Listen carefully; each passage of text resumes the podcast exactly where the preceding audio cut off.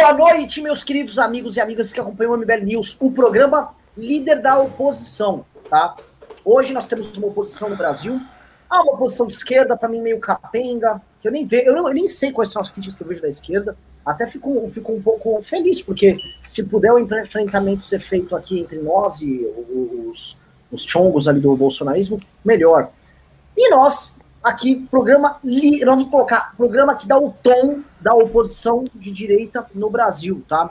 Fico feliz de estar hoje com dois cérebros privilegiadíssimos, tá? Do meu lado aqui, Marcelo Ravena, e do outro, meu grande professor Cabum, Ricardo Almeida, dois gênios. E eu queria começar é, é, já entrando no problema central. E qual é o problema central, meus queridos amigos? O problema central é a declaração canalha de Jair Bolsonaro, acompanhada pela inação que veio com relação ao Covid, ou seja, estamos largados no meio do mato, sem pai nem mãe, e sem saber o que fazer diante de um presidente cuja única preocupação é saber se esses mortos do Covid vão sair da terra e aparecer debaixo da cama dele para puxar o pé dele e tirar a popularidade dele.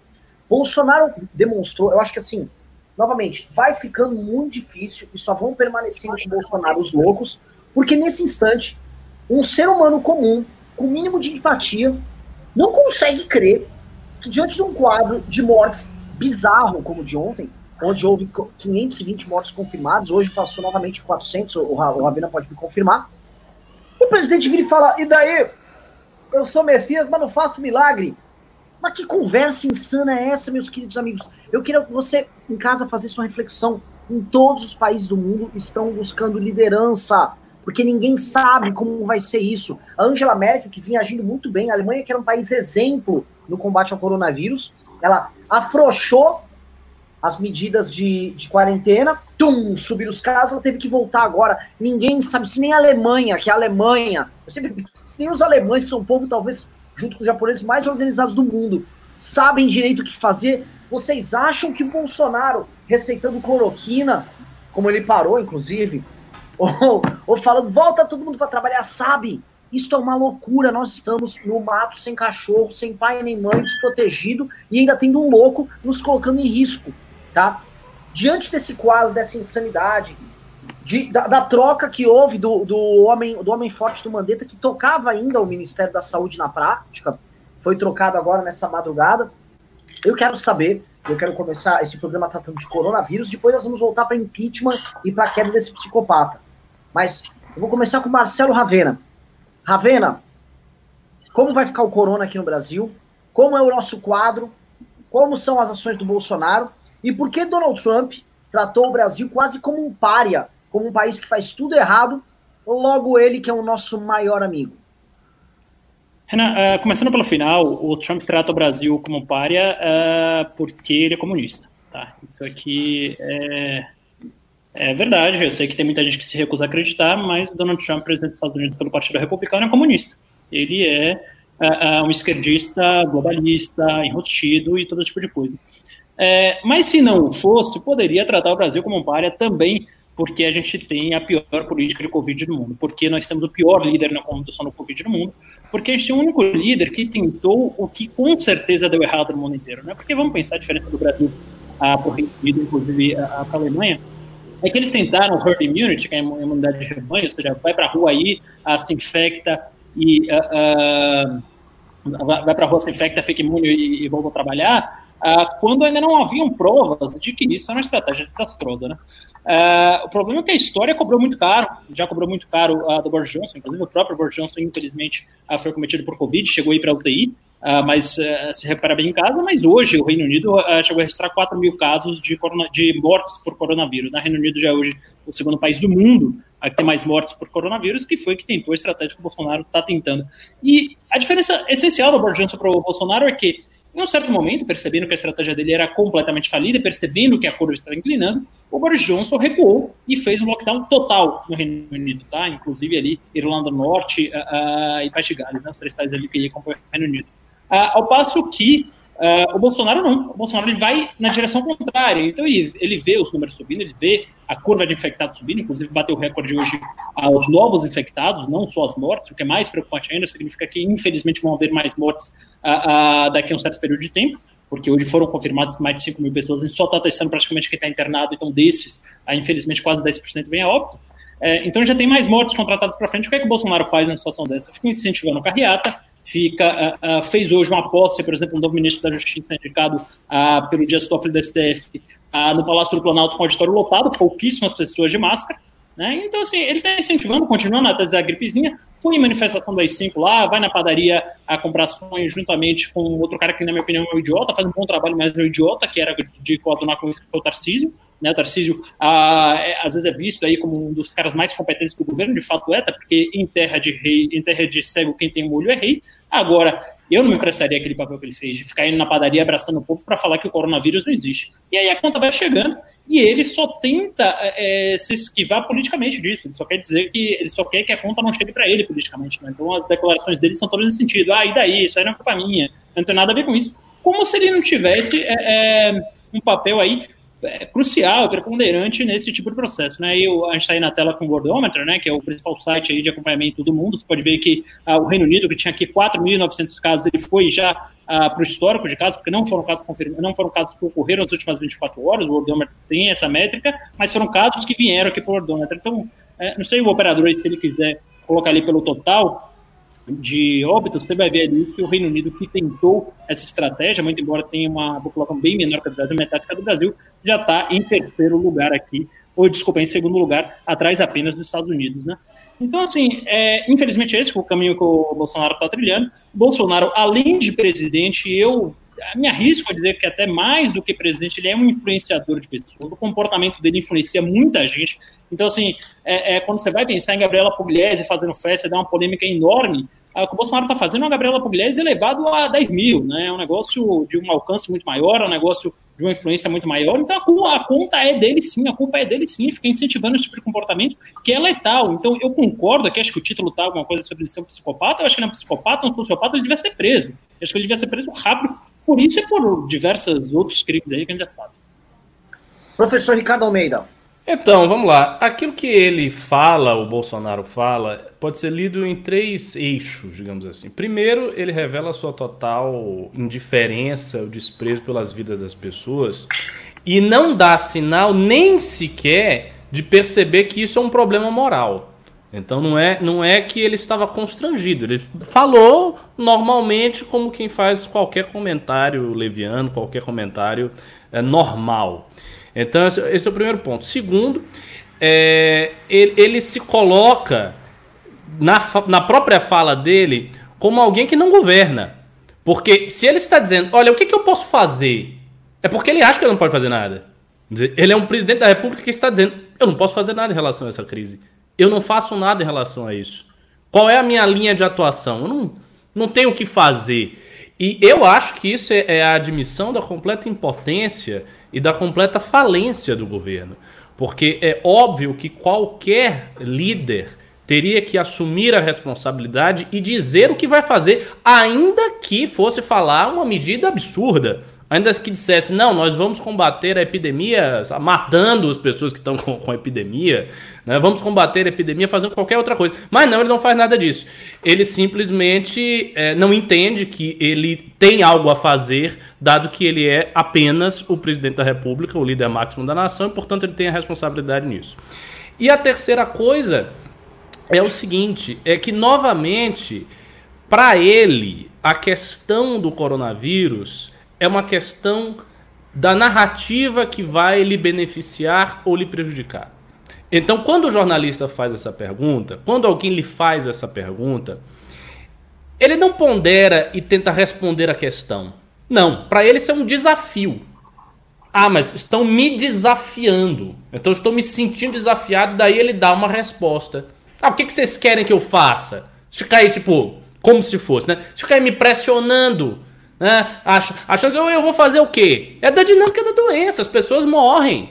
Né? Todo mundo morre todo dia, todo mundo nasce todo dia. Então, é esta é a, a, a mentalidade dele, e ao fazer isso, ele também não percebe que no preciso momento de fazer isso, ele cai na armadilha de qualquer um que queira apresentá-lo como um idiota insensível, desprezível e psicopata. Porque ele assume com gosto a alcunha, ele assume com gosto a classificação, no momento mesmo que ele, ele dá essa reação. Então, até se ele, por exemplo, se ele fosse completamente é, sem empatia, completamente desprovido de empatia perante a vida das pessoas que estão com a doença, ao menos ele deveria fingir empatia. Ele deveria pelo menos fingir empatia. Seria mais inteligente para ele fingir empatia do que explicitamente não demonstrá-la, dar uma resposta atravessada e fazer mais uma notícia contra o governo dele, o que o Bolsonaro tem feito desde o princípio, né? Desde que ele assumiu a presidência, praticamente todo dia, ou pelo menos toda semana, ele dá aso, né? ele provoca a um, um, enxurrada de notícias contra o próprio governo. E essa é mais uma. Vamos lá, pessoal. Agradeço sim os comentários iniciais pra gente falar de corona, que eu acho que o tema do corona ele vai passar por todos os demais temas hoje, tá? Ah, o Brasil, de fato, começou o drama do coronavírus mesmo.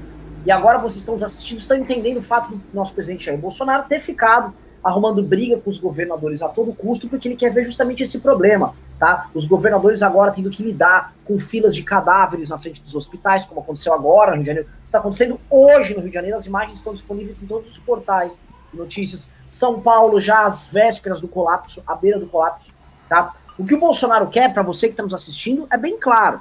Ele quer as razões para o caos, ele quer as razões para a confusão. Nós já falamos isso várias vezes aqui. E não, não me canso de repetir, porque o importante é alertar. Quero agora, antes de dar continuidade aqui no programa, e antes de entrar é, no assunto Centrão e STF, tá? Vamos falar agora de Maia, Alcolumbre, Centrão e STF. Prepara a pipoca. Quero que Renan, você... Renan, que é para, para, para, para, não. Opa. Maia não pode. Ai, desculpa, eu falei... Falou. Falei o nome dele? Não. Tá mal. Alcolumbre, volta, volta, volta. Tá. A coluna, mesmo Columbre, né? Pessoal, eu vou, eu vou, falar, eu vou falar de futebol, tá? É o seguinte... Peguem a pipoca, tirem as crianças da sala, porque vai rolar alguns palavrões aqui, tá? Pegue a pipoca, tire as crianças da sala, pegue a sua coquinha zero, pegue seu chazinho, pegue seu café, que nós vamos agora tratar, infelizmente, de falar de coisas podres. Vamos fazer agora uma autópsia, autópsia política aqui no necrotério do, do governo Bolsonaro sobre, sobre as últimas novidades do que estão acontecendo aqui, tá? Eu queria começar hoje pelo show, assim, ó, você que está nos assistindo, e que eventualmente está vendo gado aí no comentário, prepara o laço.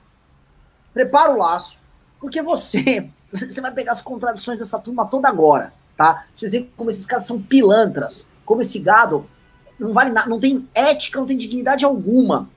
Só para vo vocês entenderem o que rolou hoje, tá? Hoje teve o André Mendonça sendo nomeado ali para Ministério da Justiça. E eu quero ler um, vou ler um discurso do André Mendonça tá? Um discurso muito bonito que o André Mendonça fez em 2002 para vocês.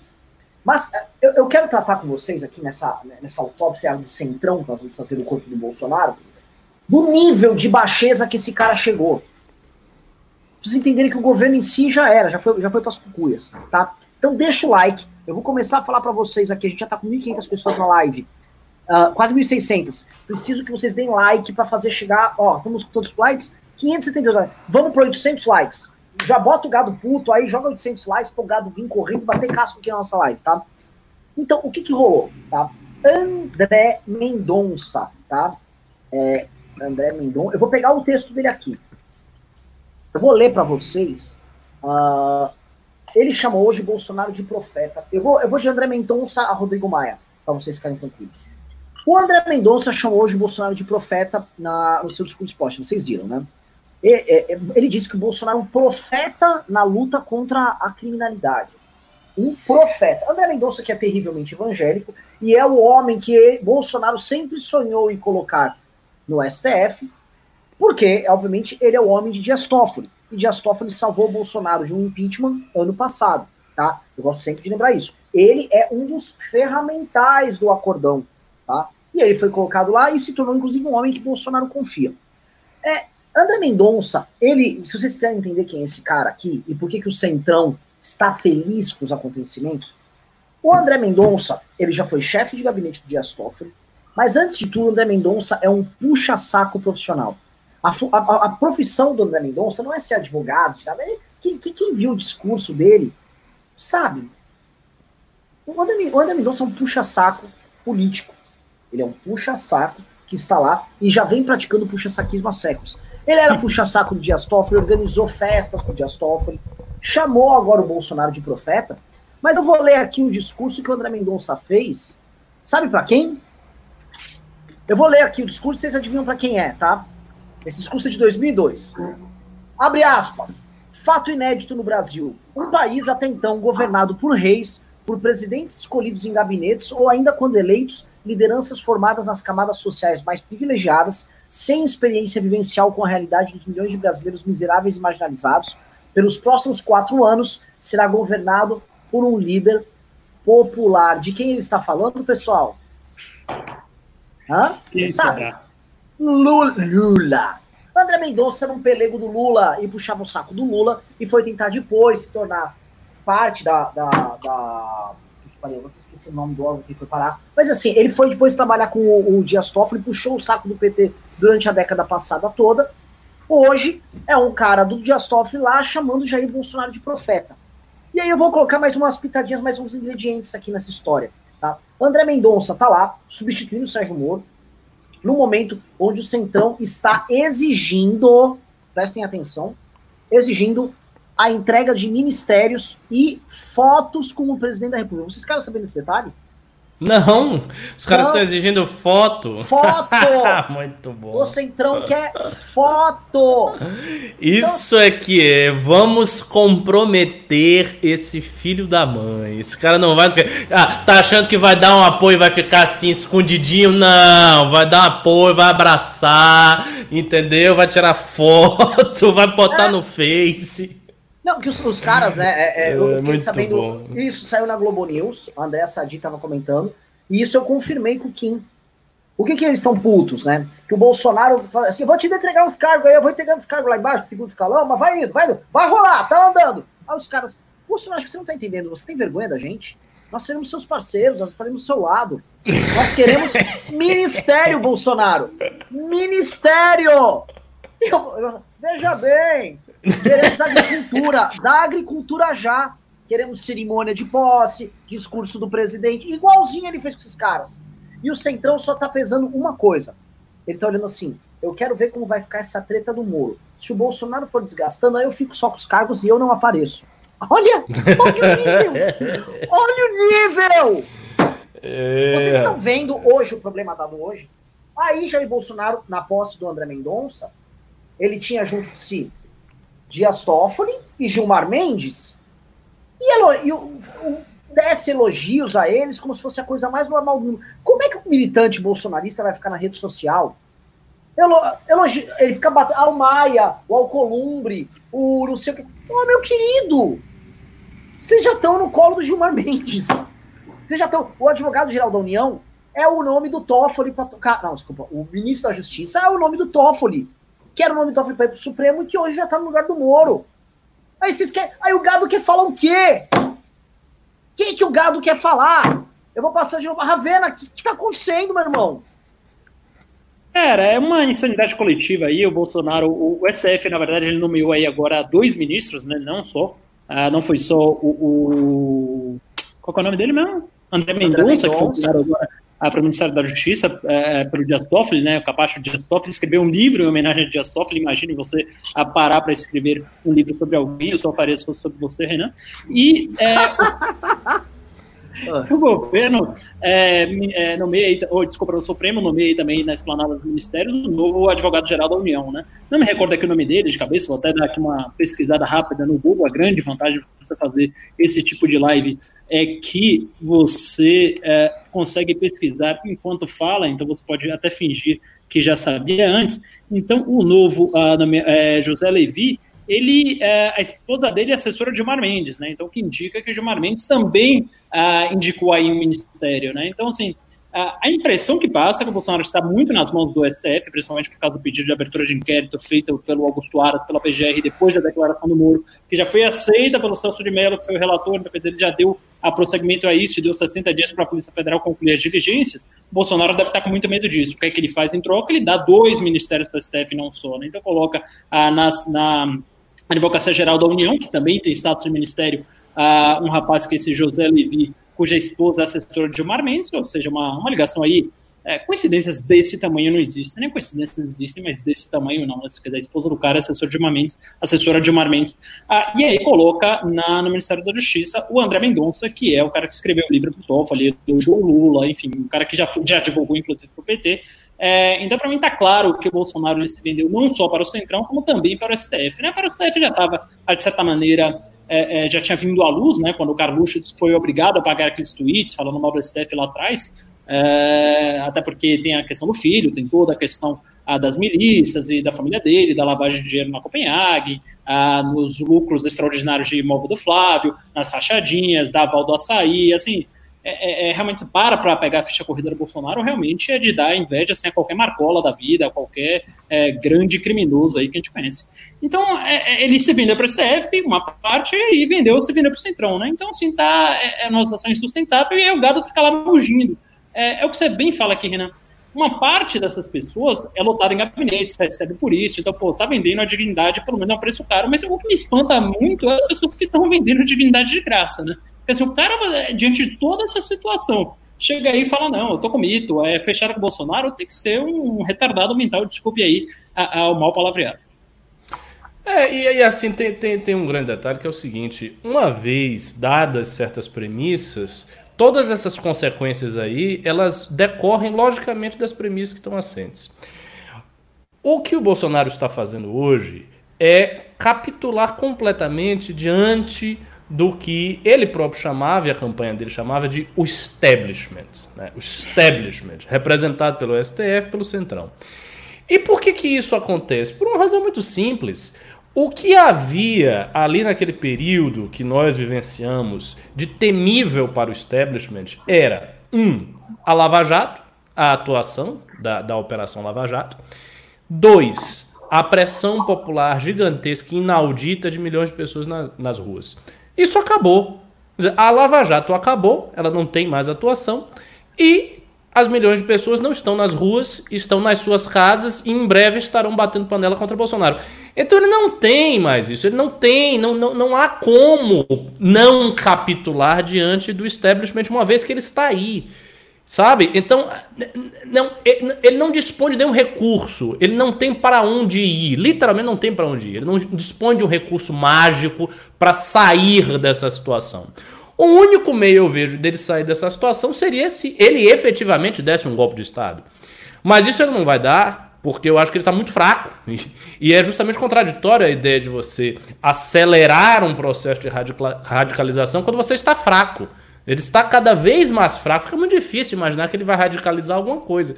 Então o que vai acontecer é isso, ele vai entrar cada vez mais é, nesse, nessa lógica, nesse beco sem saída, de capitular diante do Centrão, do STF, de quem for, com o objetivo de se salvar. E vou dizer, esse objetivo ainda vai se revelar ilusório vai se revelar tão ilusório quanto foi a tentativa de nomeação do Alexandre Ramagem para a PF. Que ele tentou, ele foi, ele tesou as coisas com o Moro, ele se, chegou numa situação né, de, de, de que não dava para manter o ministro, o Moro saiu e por uma decisão monocrática do Alexandre de Moraes ele não conseguiu colocar o cara na PF. E aí ele vai ter que entrar numa disputa narrativa horrível, quer dizer, ah, mas eu tenho o direito de colocar o cara porque os três poderes são independentes, está havendo interferência. Vai vir, assim, é, e, vai, e pior, vai vir com legalismos. Por exemplo, eu, eu tenho visto no Twitter algumas pessoas defendendo o Bolsonaro quanto a esse ponto aí. E a defesa é pautada em legalismos. É dizer o seguinte, não, mas o Alexandre Ramagem não cometeu nada ainda, na aplicação aplicação do princípio da moralidade, da impessoalidade, não é desse jeito, é de outra maneira. Isso... Esse tipo de argumento é muito fraco, muito fraco e, e, e, não é compatível com a sensibilidade, com o estilo de argumentação que é próprio dos bolsonaristas. Os caras nunca fazem esse tipo de argumento. Então, assim, eles estão premidos contra a parede e tentando se afiançar num legalismo completamente alheio ao jeito deles argumentarem. E aí eles têm que ficar fazendo distinções do, do, princípio com a regra. Não dá, meu amigo. O negócio é o seguinte: o cara é amigo do Carluxo E o Moro saiu por causa desse infeliz. Tá errado. É fácil de entender. Sabe quando a gente fala isso aí? Mas não é? É translúcido. A pessoa entende claramente. Agora, se você entra em questiúnculas legalistas. Não, mas o princípio de moralidade não se aplica, porque tem uma regra. Amigo, ninguém vai entender isso. Já perdeu. Então, assim, os caras se enfiaram nessa situação. O Bolsonaro não tem como sair disso. Ele está dentro disso, ele não tem como sair. E eu acho que, assim, a gente vai ver é, é, é um, longo desenrolar melancólico do governo dele. E mais, como eu falei, eu acho que ele está se iludindo em julgar que ele está se defendendo. Por que ele está se defendendo agora? Mas e daqui a seis meses? E daqui a um ano? E daqui a um, a um ano e meio? E quando ele sair do governo, quando ele não for mais presidente? As coisas continuam. Os inquéritos que existem continuam as investigações continuam, as denúncias continuam, o que foi feito foi feito. Né? Então, assim, não dá para se fiar né, no sistema como se ele fosse oferecer uma blindagem eterna a você. Não é assim. Por exemplo, o poder que o PT teve de se blindar em relação a muitas coisas deve-se ao fato de que o PT é um partido muito bem constituído. Então, é um partido que tem profundidade no establishment. O Bolsonaro não tem nada. É só ele e, e, essa militância malucada. Então ele não tem essa profundidade. Logo, ele não tem essa blindagem e ele não vai ter, e ele está entrando num caminho sem volta. Deixa eu só falar, falar duas coisas aqui uh, do juridiquês, vou ser o mais sucinto possível, até porque as pessoas não estão tão interessadas nisso assim, mas o fato é que o Bolsonaro já fez aí uma bobagem gigante hoje, né? Primeiro, uh, de manhã ele falou que ia recorrer da decisão do Alexandre de, de Moraes para o plenário do Supremo, né? então a Advocacia Geral da União iria recorrer, em seguida foi publicada um ato que tornava sem efeito aquela nomeação, que significa que se ele recorrer, o Supremo vai rejeitar de pronto porque uh, tornou-se sem efeito, né? ou é, é, perdeu-se o objeto da, daquele negócio, né? porque não uhum. há mais nomeação, então não tem mais objeto para ele recorrer.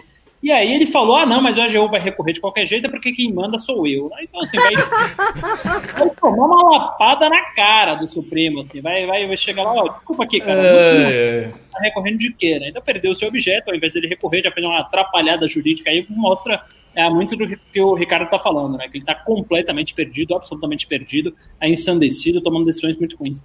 A segunda, e é, é, vou falar só rapidamente num trecho que me, me chamou muita atenção na decisão do ministro Alexandre de Moraes hoje a suspender o Ramagem, que ele cita aqui um, é, é, um jurista russo, né? Na verdade, um jurista que nasceu em Kiev, na época era toda União Soviética, então vai de russo mesmo, de, de 1933, fala o seguinte o executivo forte, o executivo criador, o executivo poderoso é a necessidade técnica da democracia. O exercício irresponsável, o, o executivo pessoal é a ditadura. Né? Então aqui o Alexandre de Moraes ele deixa sem meias palavras a entender de que uh, o comportamento do Bolsonaro ao colocar alguém não só do seu círculo de convívio pessoal, mas alguém que vai estar lá para atuar nos seus interesses pessoais é típico de ditaduras, né? Que acho que todo mundo concorda aqui ah, então, para mim, foi um voto brilhante do ministro Alexandre de Moraes e fez bem anular a nomeação. É, e esse jurista eslavo provavelmente ele sabia muito do que estava falando, né? Porque de 1933 ele estava em plena ditadura pessoal stalinista. Eu acho até que se ele escreveu isso lá dentro, ele deve ter acabado mal, viu? Eu, eu, eu vou continuar. Ele foi para a França, ele foi radicado na França. Acho ah. que o Marcelo deu, deu a, a deixa para a gente falar de uma coisa interessante também que a gente soube aqui das conversas do nosso querido Kim Kataguiri no Congresso, tá? Diz que foi o seguinte, tá? Ó, você que tá assistindo, primeiro, estamos com quantos likes aqui? 1.100, pessoal, vamos para 1.400 likes. Vamos para mil, vamos subir essa bagaça. Vamos subir que eu quero ver o gado puto! Quero laçar boi hoje, porra. Seguinte, então calma agora. Ravena, você levantou aqui uh, um tema que é interessante, tá? Disse, comenta-se agora, né, com os próprios deputados bolsonaristas, agora eles entenderam o que aconteceu. Bolsonaro queria duas coisas, tá? Um, por exigência do próprio Centrão, a cabeça do Sérgio Moro. O Centrão não aguentava mais ter o Sérgio Moro lá, por uma série de razões. O Moro, ele inviabilizava, e não estou aqui vindo com humorismo, olha, o Moro muito ético. Não, o Moro realmente havia combinado com o presidente da República de fazer uma checagem de todo mundo que ia para os segundos escalões. Então havia um acordo ali, um acordo de boca deles, isso aí. Isso o, o Centrão comenta. Segunda coisa, tá? Não é que o Bolsonaro queria tirar o Valeixo. Isso é uma coisa. Olha, eu posso tirar o Valeixo e me traga um nome técnico. Não. O objetivo do Bolsonaro era colocar o Alexandre Ramagem. Vocês entendem o ponto? O objetivo do Bolsonaro, mais do que tirar o cara que estava lá que ele discordava, que ele não queria, era colocar em seu lugar um cara amigo do filho, cujo. Quero lembrar que aí eu vou com esse lance que você colocou do despacho do Alexandre de Moraes. Um cara que iria tocar a BIM paralela, ou seja, ia tocar um instrumento de investigação política administrado pelo filho do presidente da República. Este cara estava sendo nomeado para tocar a Polícia Federal do Brasil. Este foi o passo talvez mais antidemocrático tomado por um presidente da República nesses últimos anos todos. E olha que eu tô falando assim, pô, o PT teve teve, teve o Petrolão, foi uma construção de vários pequenos atos, vários pequenos atos, quando você soma, você monta um castelo gigantesco de corrupção, cujo objetivo era botar o, o Congresso solapado e financiar a campanha. Sim, eu estou falando o ato isolado, o ato em si, o ato isolado mais autoritário que o presidente teve a coragem de tomar foi esse. Esse foi o ato isolado mais perigoso e foi ali que Bolsonaro tirou a máscara. Acho que ele nem, tentava, nem tinha máscara nenhuma. Ele tirou a máscara de autoritário e mostrou o rosto de autoritário dele e falou: e falou, eu tô aqui, eu não tô enganando, ó, eu não tô enganando mais ninguém, tá? Eu só estou aqui, eu quero investigar meus adversários e eu quero salvar minha família, tá? Pro, pros amigos tudo, pros inimigos a lei. É isso que Jair Bolsonaro quer fazer. E eu sei o quanto é difícil, presta atenção, explicarmos para uma massa, para um povo aqui no Brasil que se sente traído pela classe política, que se sente enganado pela classe política, que acha que tem que prender todo mundo. Se você for perguntar para um idoso que está bravo, o que restou de bolsonarismo, o que resta, tá? Esse nicho, esse gado que vem aqui falar, se perguntar para esse cara, esse cara acha que o Kim tem que ser preso. Inclusive, eu vou, vou até colocar, um bolsonarista do Rio Grande do Sul entrou com uma ação pedindo para caçar o mandato do Kim e prender o Kim. Eles acham que o Kim tem que ser preso, eles acham que a Vera Magalhães tem que ser presa, eles acham que o Congresso tem que ser fechado, eles acham que o Danilo Gentili tem que ser tocado para fora do SBT. Esses caras acham que se o presidente tiver força para isso, ele tem que exercer esta força sobre seus adversários, porque o Brasil precisa ser salvo, precisa ser feita uma limpa geral. É isso que esses caras querem, esses caras estão nesta sintonia, o, o, o público que o Bolsonaro ficou. E eles entendem que é normal esse, esse tipo de tomada de Então, nós fazemos uma defesa por exemplo, das instituições da democracia é difícil. A, acaba sendo mais, é, vamos dizer, funcional denunciar aqui para vocês as contradições que eles fazem.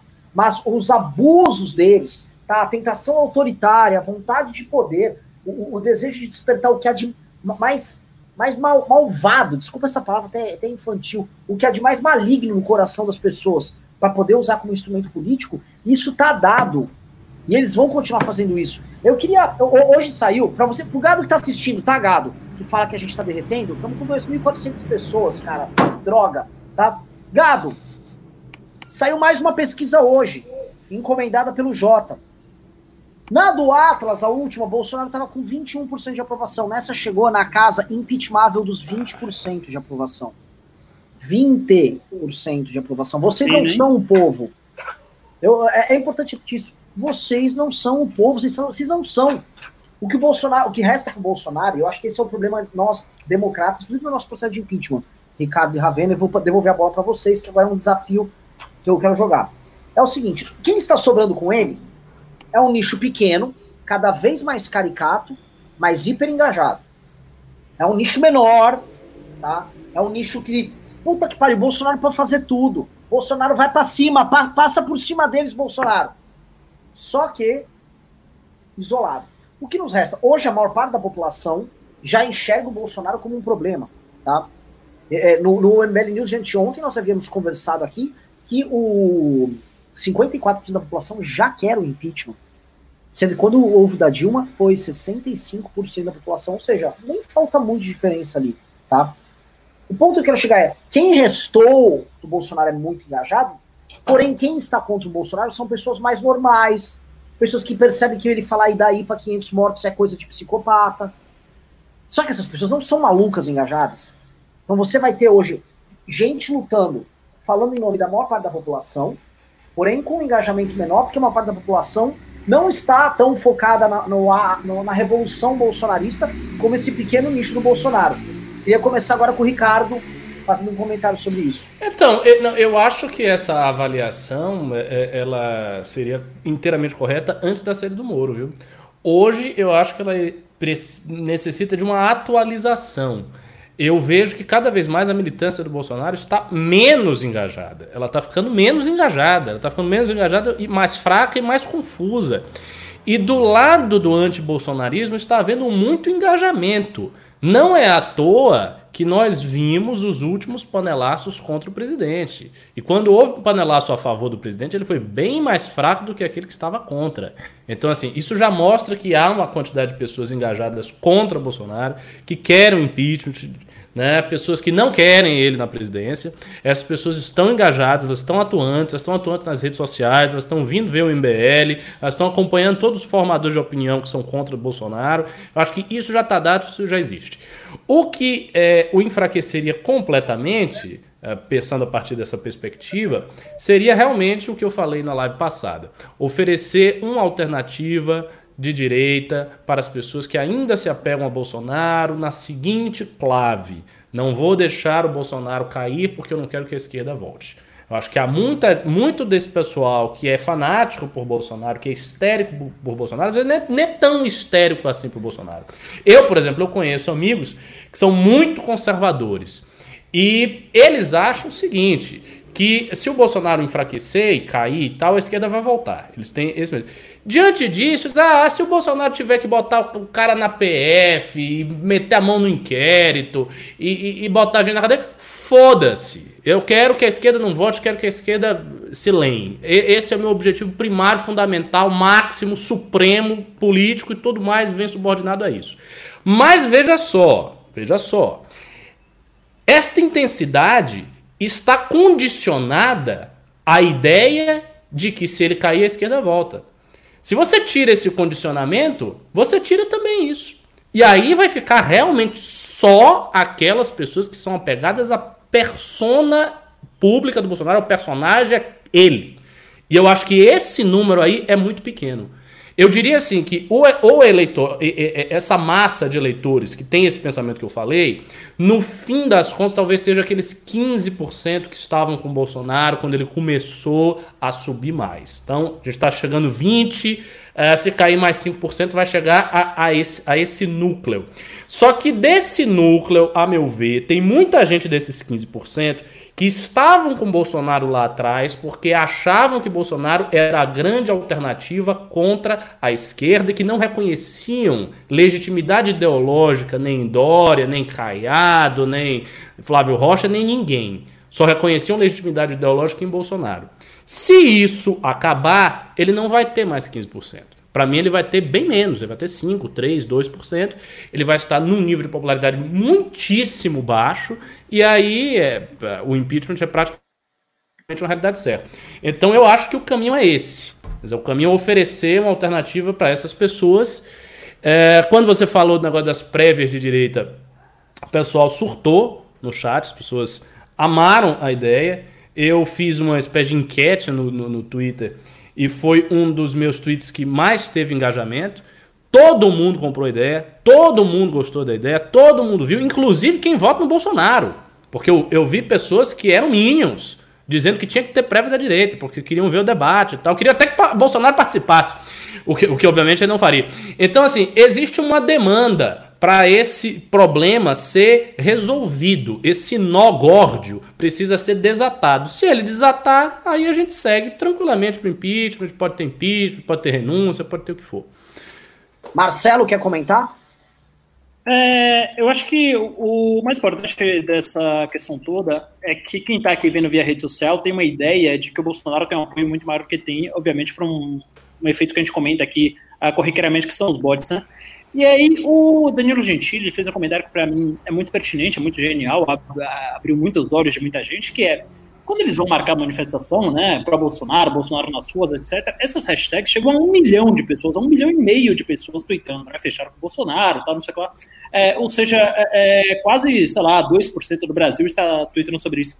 Quando vai ver a manifestação, tem meia dúzia de gado pingado. É meia dúzia de gado, de gado pingado. De gado pingado, é.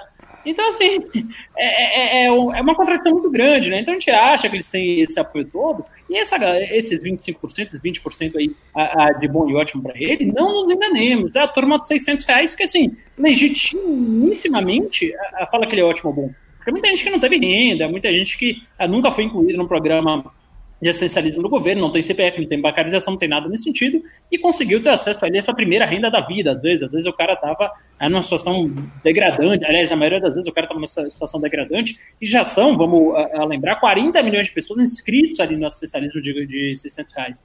Então, assim, esse pessoal que está aqui no chat, é, se tiver três gados, é muito. É, é tudo bot, é tudo robô mesmo, assim. É, vai, vai, ter uma que vai falar, ah, não sou robô, então você é retardado, você não é robô. Mas. Uh! É, mas assim, é, não vamos nos enganar. As pessoas que apoiam hoje o Bolsonaro não estão mais nas redes sociais, são pessoas que tiveram que sucumbir a esses 600 reais de lugares muito pobres do Brasil, uh, que não tiveram alternativas em outro governo, e tudo bem, de novo, não questiono a legitimidade do apoio delas ao Bolsonaro, mas é, essa coisa que a gente vê na rede social, mito, fechado com Bolsonaro, fechado com mito, manifestação amanhã, e chega na rua tem meia dúzia de gado pingado, é óbvio que é robô, é óbvio que é bot, não tem mais nenhum ser pensante que esteja com o Bolsonaro, a não ser aqueles que sejam remunerados por isso, ah, assim como um certo jornalista aí de uma certa emissora. Ah, mais ou menos. Assim, mais ou menos. Eu, eu discordo de algumas Ixi, coisas. Assim, já, já tem ainda bastante gente que está com o Bolsonaro. Eu conheço muitas pessoas que estão com Bolsonaro. É, gente de, de, classe média, baixa, tá com o Bolsonaro. Né? Tem, assim, ele, ele tem algum apoio ainda. E a segunda coisa, as manifestações, a gente tem que avaliar o seguinte também, que é uma coisa que eu venho observando de todas as manifestações que são feitas no campo da direita que é a, a má qualidade da preparação das manifestações. Ou seja, há um certo esforço de fazer, eles levantam hashtags, mas eles não fazem, as pessoas não estão mais fazendo algumas coisas que nós fazíamos na época das manifestações do impeachment. Então, assim, fazer evento de Facebook, fazer divulgação, divulgação física, panfletagem. Né? A, a, a gente, eu, eu me lembro bem, a gente ficava uns dois, três meses divulgando uma manifestação por todos os meios possíveis e tentando obter o máximo de controle da quantidade de pessoas que iriam chegar na data da manifestação. Os bolsomínios, por incrível que pareça, eles não fazem isso. E em parte eles não fazem porque eles nunca fizeram. Porque sempre foram as pessoas que se acoplaram às manifestações organizadas pelo MBL e VPR. Então, assim, os movimentos acabavam organizando, tinham um trabalho mesmo de organização, um trabalho grosso de organizar, e as pessoas se acoplavam. Então, vários grupos mínimos iam se acoplando, mas eles não tinham muita ideia do que era necessário fazer para construir a manifestação. Então, em parte, a fraqueza das manifestações deles se deve a isso também. Não, não é só a perda. Claro, a, a perda existe, houve uma perda expressiva de apoios, sem dúvida nenhuma, mas não é só a perda. A incompetência em construir manifestação também está por trás do fenômeno.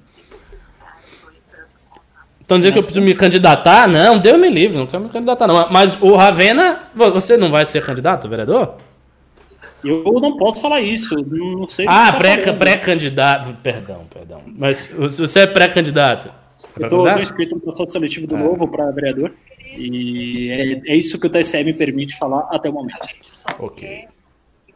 Pessoal, ó, é, vamos falando. Só, eu estou pegando um áudio aqui que vou revelar um áudio interessante. Olha, olha a bomba aí, olha a bomba aí. Será que o Renan está falando com o Rodrigo Maia ou com o João Dória? Quem você acha? Quem você chuta aí, Ricardo? Rapaz, eu acho que ele tá falando com Gilmar Mendes.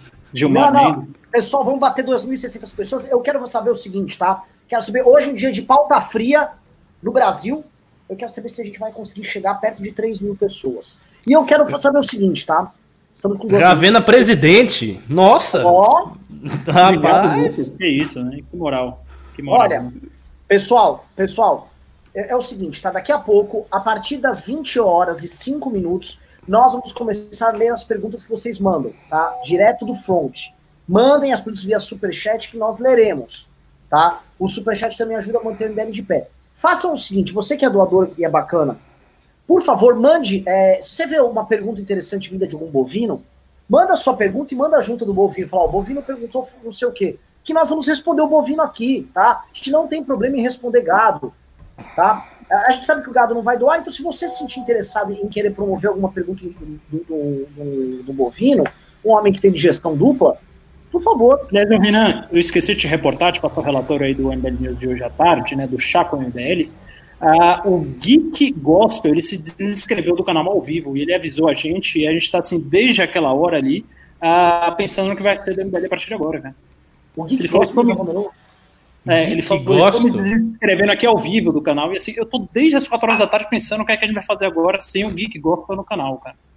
Você Pessoal, tem se alguém, se alguém pudesse, assim, pra, pra deixar a gente um pouco mais tranquilo, se alguém puder se tornar membro do canal no lugar do Geek Gospel, eu acho que o Ravena vai conseguir dormir melhor hoje. Então, se alguém puder hoje fazer isso, tá, eu, eu, pessoalmente vou conseguir. Agora essa notícia também me botou meio pra baixo, subiu minha, meu hormônio de estresse, meu cortisol tá explodindo aqui já novamente, tá?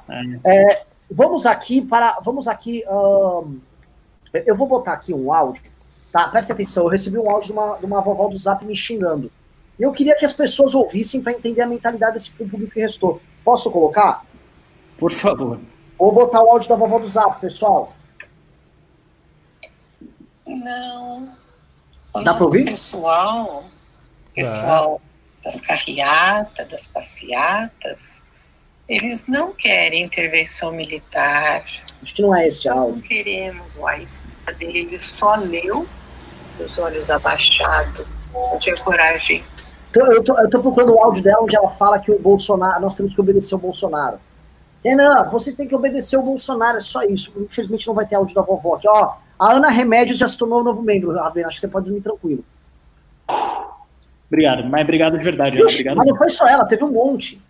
Uau, pô, obrigado. Putz, Rogério Campos, aí muito obrigado, Rogério, muito obrigado, Caroline. Agora eu vou dormir tranquilo. Mais tranquilo ainda, porque a gente fez uma troca qualitativa. A gente tirou aí o Geek Gospel, que era um bolsomínio é, é, inverterado, e colocamos aqui com certeza três membros de muita qualidade aí, ah, duas mulheres e o Rogério aqui. A Rogério, a Ana e a Caroline. Muito obrigado a vocês três por terem se tornado membro, principalmente durante essa pandemia. Ah, agradecemos muito. Ah, rapaz, o nome do cara é Geek, é Geek, Geek, Geek Gospel. Gospel. Eu vi Gente, mais Gospel. três novos membros aqui, o João Vitor, o Henrique Neiva, o Alexandre Henrique, realmente, é, é, putz, muito obrigado, muito obrigado. Ah, ah, bo- boa estra- estratégia, né? de Dizer que alguém saiu. Todo, todo, toda a live do MBL agora. Diz, ó, fulano de tal cara saiu, saiu. Tá acabando o canal. Precisamos de novos membros. Não, o cara ficou ameaçando, eu vou sair, eu vou me desinscrever desse canal, ou não sei o que lá. Eu falei, cara, vai, velho. Que cara de chato, tá ficando sem meia hora. Vai, vazagado, vazagado. Pessoal, deixa eu contar um negócio pra quem tá assistindo. Tô aqui. Deixa eu contar um negócio pra quem tá assistindo. Por conta do. eu- a gente viu que o pessoal, o gado, comprou dislikes no vídeo do Kim e tacou mais de 100 mil dislikes no vídeo do Kim, onde ele botou de impeachment, né? Fiquei muito curioso e fui ver como funciona isso. Descobri que você pode comprar views em live, você pode comprar like, você pode comprar dislike. Isso explica muita coisa. Isso explica muita coisa. Às vezes eu vejo algumas lives do gado que tem uma movimentação de pessoas no chat similar à nossa. Aí lá, 20 mil pessoas ao vivo.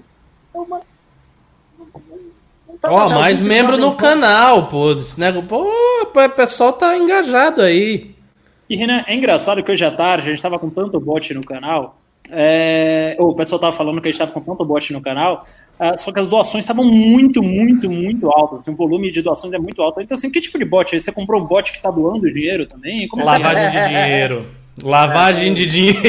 É, pode ser também, né? Aquela lavagem de dinheiro que você deixa 40% Ah, no não. YouTube, é melhor deixar 10% pra Copenhagen, né? O Constantino disse que se, se fizesse uma batida policial no escritório do MBL não ia sobrar nada. Então deve ter algum bandido lavando dinheiro através do chat. Através Só do YouTube, pode. né? Através do YouTube. Próxima vez, franqueira Copenhagen, gente, não esqueça. É. Pois é, querendo saber que a gente tá montando a nossa loja de chocolates também. Então. Gente, a Rose Amorim, o Léo Bacil, desculpa, Renan, é muito membro novo, preciso agradecer nominalmente a cada um, peço desculpa por interromper. Mas, enfim, Nossa, muito membro novo. muito, cara, pô, muito obrigado. Muito- Ah, Fernando Clin- Clinter, ah, muito obrigado, Fernando. Putz, ah, A a gente tem que fazer assim, pô, de- in- incentivar o Vários gado a sair do canal, gritar: saia, gado do canal! Sai agora! E aí o pessoal sai e vai entrando mais gente. é, Mário Sérgio aqui também. Ó, mais um. Luiz Miranda. E eu vou lembrar pra vocês, eu quero saber o seguinte, tá? Pra quem tá aqui, nós vamos lançar, depois dessa crise, o. o, o- como é que é o nome? O, a Academia APP MBL. do M- Vai ter o Por que, que não lança logo esse negócio, mesmo assim, com as lives que a gente tá fazendo? Eu tô achando que tem que lançar agora, viu? É, pô, a gente tá numa fase boa, as pessoas estão querendo alguma coisa aí. Ravena, que é um cara mais esperto nesse departamento, você acha melhor lançar agora, nesse período? Com certeza, acho que tudo que você lança agora nesse período está tendo mais atenção que as demais coisas, até porque o tempo agora é um ativo não escasso mais, né? Todo mundo com muito tempo então, Deixa eu fazer, eu vou, eu vou, fazer agora, vou perguntar pro pessoal aqui no chat. Olha só, nós vamos lançar o aplicativo do MBL, que vai ter programas como esse aqui, mais aulas, aulas de filosofia densa com o Ricardo, aulas de como ser um parlamentar e uma jovem liderança com o Kim. O Kim vai dar aula para você. Vai ter auxiliar que vai ajudar, vai, pô, vou ver a prova aqui e tal, você manda perguntas e responde e tal. Vai ter eu, vou dar aula. Vendo? A gente vai ter um time dando aulas para você. Como é que vai funcionar? É 30 reais por mês, tá? E você vai ter acesso a tudo isso. Aí artigos do Ricardo, artigos nossos, entrevistas exclusivas com Janaína Pascoal, entrevistas exclusivas com, com grandes figuras da política nacional, todo mundo lá. E a ideia é te formar, tá? Fazer você. Se você topa, eu vou entrar, digite um. Você fala, não, se você, você se você dissesse dois, seria engraçado, porque muito antes de você falar, o pessoal já tava um. um, um. É? Tô? E, então, e Renan, desculpa aqui interromper mais uma vez, é que entraram mais membros aqui, o Matthews, o Fluminense Clube Grande e o Matheus Gabriel, o Aleph Gamer, o Rafael Oliveira, assim, é membro que não acaba mais. Hoje talvez a gente bata o recorde de membros aí. Será que eles são todos bots, Renan? É, eu não sei, o, o, o, parece que o Rodrigo Constantino falou hoje que nós temos os nossos bots, né? Que eu, Dirceu, o da Vinha Madalena tava criando bots, então fica aí, a, fica aí a dica. Pode ser que sejam todos robôs, nossos robôs do MBL. Aliás, já havia ouvido falar, os meninos chamam eles de gado do MBL. Ah, o MBL tem um gado aí. Os meninos estão putos com o pessoal que acompanha a gente, porque nosso pessoal, nosso pessoal é boiadeiro. É boiadeiro, nosso pessoal laça o gado, amarra, põe no chão, bate no gado. Só lembrando que temos um problema com o Ibama aí, vai ter como o Rodrigo Constantino também me lembrou, vamos ter uma batida do Ibama. Esse Ibama deu uma batida lá no nosso escritório. Ai, ai, tá feio, vai tá feio. Ai, ai, é, antes de ir para os Pimbas, eu queria voltar aqui pro tema aqui do impeachment do presidente Jair Bolsonaro, tá? Porque o, o, o está crescendo aqui na, na, na, nas redes sociais um debate. Tá, tá, dando eco aí. Tá, dando, tá crescendo nas redes sociais um debate sobre Uh, qual o modelo de queda que rolaria do Jair Bolsonaro? O pessoal está querendo saber se vai ser via STF ou se via impeachment. Tá? O impeachment é um processo que, dependendo, dependendo da vontade política dos agentes, ele acontece mais rápido do que as pessoas imaginam. Eu não sei. Eu mantenho um certo ceticismo, tá? Eu sou uma pessoa que já passei por impeachment é, no, no polo ativo, né? e sei que ele é, é um processo que tem suas idas e vindas, ele tem todo um, um universo ao redor. Ele, ele, ele, é, uma, ele é, um organismo particular. O impeachment é um processo que tem vida própria. Né? Mas uh, o Bolsonaro está fazendo de tudo. Ele está botando fermento ali, ele está botando muita vida ali para a coisa andar. Quero saber uh, de vocês dois. Uh, vocês veem, como vocês veem a permanência de Jair Bolsonaro no cargo, tendo em vista, eu sempre gosto de levantar, tem em vista que vai dar merda pro Carluxo, tem em vista que vai dar merda pro Flávio, tem em vista que tem crise econômica vindo, tem em vista que Paulo Guedes e equipe econômica que não sabem ainda o que estão fazendo ali, estão fazendo hora extra, provavelmente também vão sair.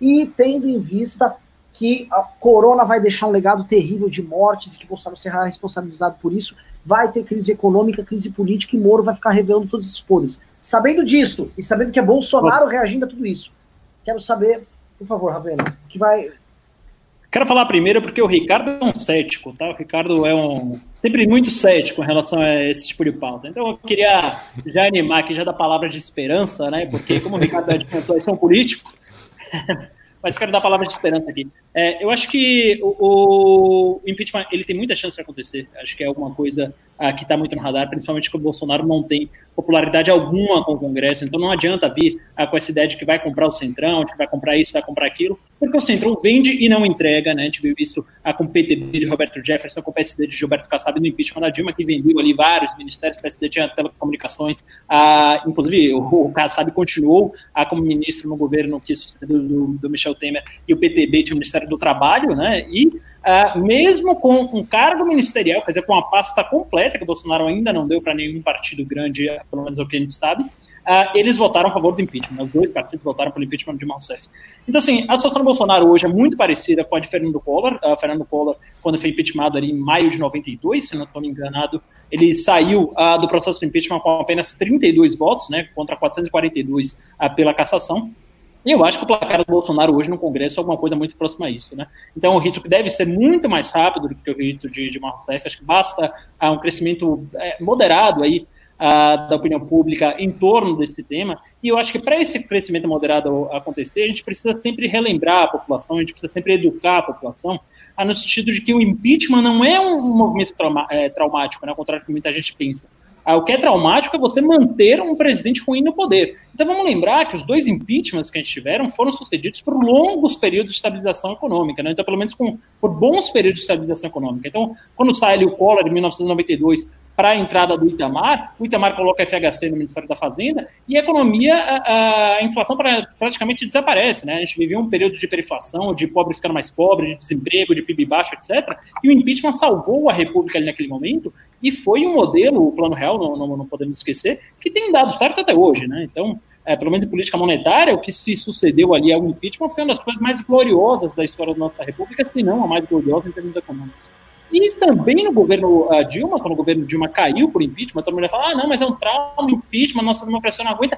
Não só aguentou, como a gente teve uma reversão do PIB, a gente teve é, a economia crescendo de novo, a gente teve reformas importantíssimas que, com todos os defeitos que tem, Michel Temer conseguiu aprovar. É, PEC do teto, reforma trabalhista, e não aprovou a Previdência por uma má vontade muito grande da mídia, por uma, uma série de armações ali de que foi alvo, né? Então, assim, o impeachment não é traumático, a gente tem que tirar isso da cabeça uh, urgentemente, o que é traumático é a gente manter uh, pessoas ineptas no poder, como é o caso de Jair Bolsonaro. Agora, assim, em relação a outra alternativa do STF, também é um caminho que está andando, que são dois caminhos paralelos, assim, eu não vejo alternativa, não vejo possibilidade de Bolsonaro entrar no cargo, uh, principalmente porque no dia que o Moro sai, o Moro, que é um juiz, ele faz acusações seríssimas a Bolsonaro. Então, alguém que trabalhou com provas durante 22 anos, né? então alguém que nunca acusaria uh, sem ter um conjunto probatório mínimo. Então, certamente o Moro tem essas provas. Então, o que é que sucede a partir daí? No mesmo dia, no exato mesmo dia que o Moro pede demissão, a Procuradoria-Geral da República uh, solicita a abertura de inquérito ao STF uh, ah, para investigar o presidente pelos crimes comuns que o Moro o acusou de ter feito.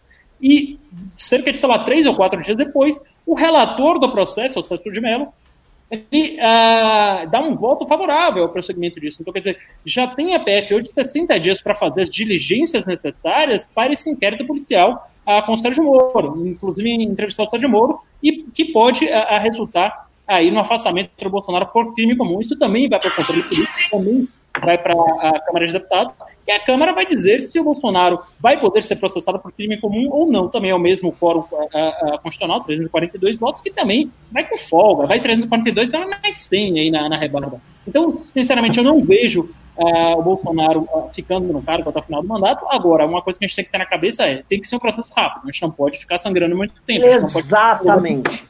Então a gente tem que é, é, montar logo um novo governo, que o Kim Kataguiri sempre fala isso, não existe um governo uh, novo sem, é, é, sem que o próximo governo, não, não existe impeachment sem que haja um próximo governo, né? então sem que o Mourão já monte as diretrizes para o próximo governo, porque assim a questão política já está resolvida, o Bolsonaro já será aniquilado nas duas casas legislativas. Ricardo Almeida. Então, assim, eu, eu não estou tão certo que o processo vai ser rápido, embora eu também acho que o processo deveria ser rápido pelo bem do Brasil, mas eu não acho que vai ser tão rápido assim, por alguns motivos. Primeiro, é bem verdade que o Bolsonaro não tem o beneplácito né, do, do Congresso, não tem assim, muito apoio nem muita simpatia do Congresso Nacional. Mas hoje ele tem, querendo ou não, uma composição com o Centrão que pode não dar o que prometeu quando há uma pressão muito grande para o impeachment ocorrer, como foi o caso da Dilma. E assim, essa pressão ainda precisa ser feita, né? Nós mal começamos a, a, a, a ideia mal começou a circular a sério no Brasil. Então, eu acho que no mínimo Uh, uma ou duas manifestações vão ter que ser feitas. Acredito que os bolsonaristas terão sim capacidade de fazer uma manifestação contra o impeachment, caso precise. Não acho que vai ser tão fraca assim. E também não acho que a manifestação pró-impeachment será tão forte assim. Então, é, isso vai ser já é, contabilizado por todos os parlamentares que ali estão. Eles vão fazer essa ponderação, a ponderação da, das forças, da, da, força das ruas. É, isso vai acontecer. Esses 20% que Bolsonaro tem é, é ainda bastante coisa, ainda bastante coisa para ele ser impeachmentado. Eu não sei em que tempo que isso vai se dissolver completamente. É, a própria discussão dos crimes do Bolsonaro e tal, ainda está muito incipiente, extremamente incipiente. É, o que existe mais é uma, um, uma vontade de que ele não seja o presidente, uma raiva das coisas que ele fala, é, uma denúncia aos arreganhos autoritários que ele faz, mas não há muita clareza ainda em relação aos crimes, e isso também é um processo de construção. Você veja que levou bastante tempo até para construir a ideia das pedaladas fiscais, teve que falar disso muitas e muitas vezes até ficar muito claro para todo mundo.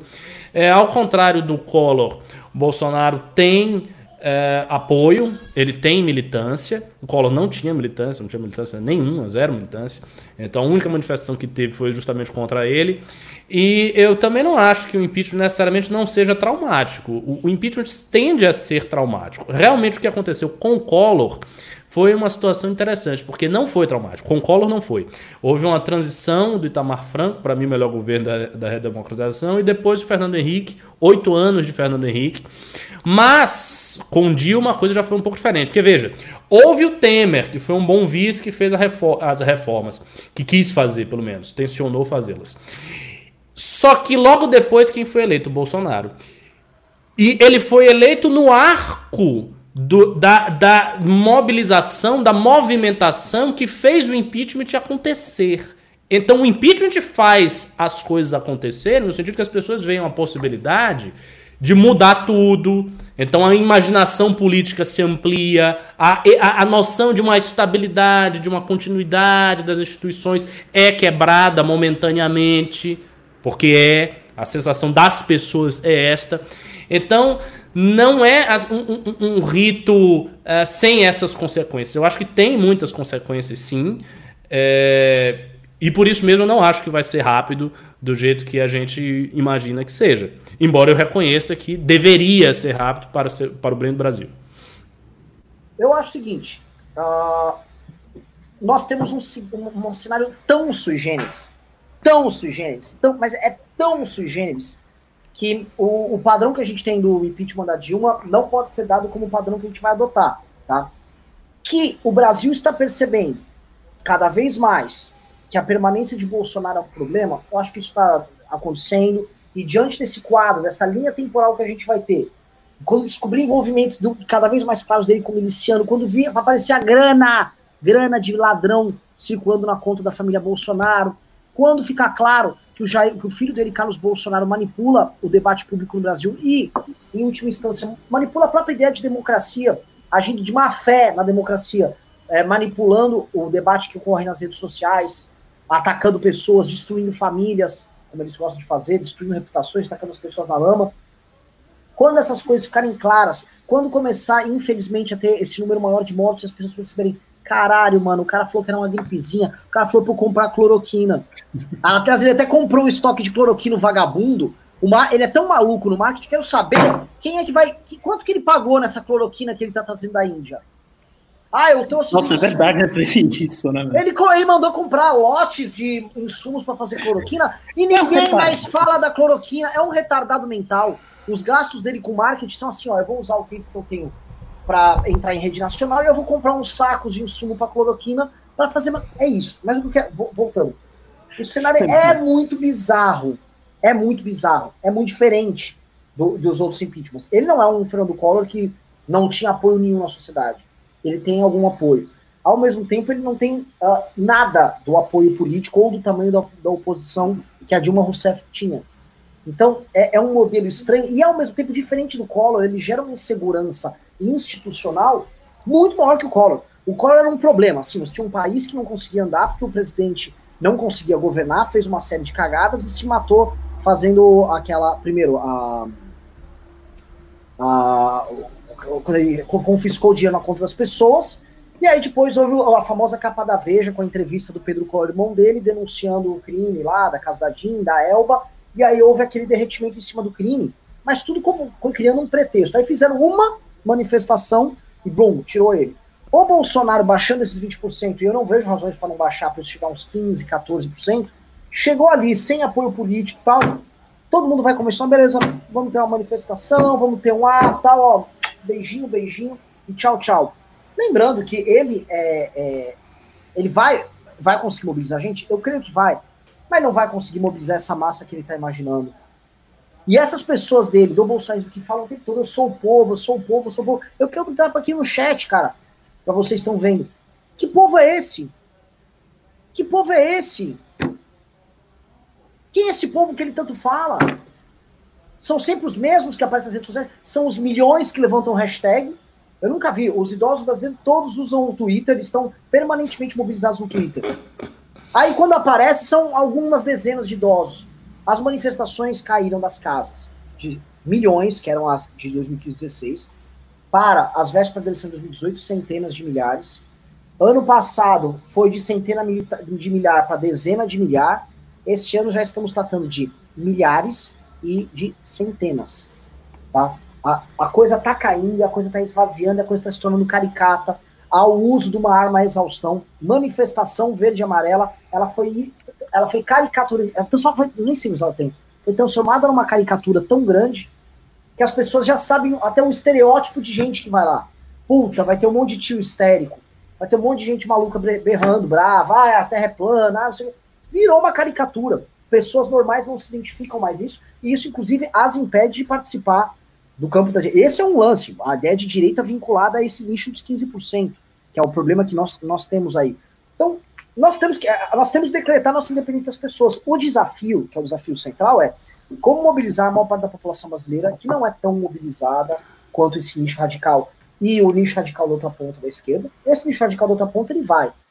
E eu tô para dizer que é um nicho hoje, se você conta com estudantes, maior do que o nicho bolsonarista. Lembrando que a maior manifestação que nós tivemos no Brasil de 2020 e 2019 foi a manifestação dos estudantes que teve. Não, eu acho que a manifestação fora Bolsonaro vai ser muito forte. Eu acho que vai ser muito não, forte. Eu não acho que vai ser muito forte por causa do Covid, né? Acho que não vai ter mais. Não, não, não agora, né? Não agora. Mas, pô, então não tem, não é no fora Bolsonaro mais. Você acha que vai juntar um milhão de pessoas ainda numa nota Bolsonaro? Eu acho. Não, mas, não, não, mas pera, você, você tá imaginando a, você tá imaginando o impeachment de Bolsonaro para quando? Qual, qual é assim, a, o, o, horizonte temporal que você está trabalhando? Não, eu, eu, não sei qual horizonte temporal que eu estou trabalhando. Não gostaria. Vagamente, vagamente. Gostaria muito que fosse esse ano. Tá? Gostaria muito que fosse esse ano. E tipo, a gente encerrasse esse ciclo esse ano. Não acho que vai ser esse ano, mas eu, eu, eu tenho esperança nesse sentido. Agora, é, independente do horizonte que tem, de tempo que seja, a gente não vai ter um milhão de pessoas na rua por causa do Covid nos próximos dois e meio, pelo menos durante o mandato. Não, um milhão de pessoas eu acho que não teria nem, não, nem sem o Covid. 100 mil, 100 é. mil. Não tem por causa do Covid. Covid vai, assim, não estou dizendo que o Covid vai acabar com o mundo, que vai, o isolamento social vai durar para sempre, mas algum distanciamento vai ter. Então, não vai ser via manifestação é. impeachment. Não tem como. Você juntar 100 mil pessoas no mesmo lugar, um monte de velho, principalmente. Pera, é... manifestação bolsonarista, você está falando? Qualquer que seja. Qualquer que não, seja. Vamos lá, vamos lá. Olha carreata, carreata pode ser o Brasil vai chegar num nível. Se, é, se, se, estiver dado que o Bolsonaro vai continuar nessa putaria, tentando casar com o Centrão e, e ficar com gente falando em AI-5, e ele vai fazer isso, porque ele está fazendo isso agora. Tá? As redes dele estão atacando o sistema, o establishment estão dando um bumbumzinho pro sistema. Tá? Ele vai continuar isso. Ele vai continuar brigando com os governos, ele vai continuar, vai continuar morrendo, gente vai estar tá morrendo gente. Filho vai estar tá sendo ou preso ou com a conta aberta, vai crise econômica da qual vai. Assim, vai estar, tá, vai estar tá derretendo.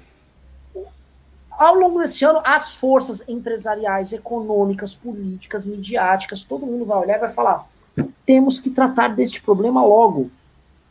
Temos que. E a sociedade civil está put, ensandecida.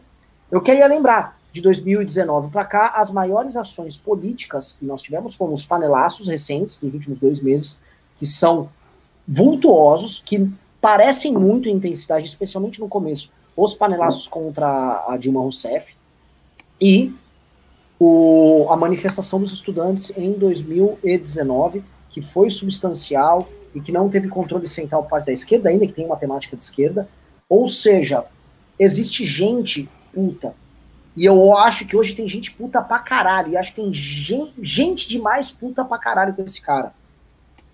Então nós temos, é eu acho, um comunista no governo, mais um comunista no governo. É, acabou de sair aqui que o Nelson Tais falou que a cloroquina ainda é uma incerteza e o remédio não vai ser certamente um divisor de águas. Ah, eu tô rindo, eu tô rindo de tristeza, né? Porque, sim, quem acreditou nisso aí?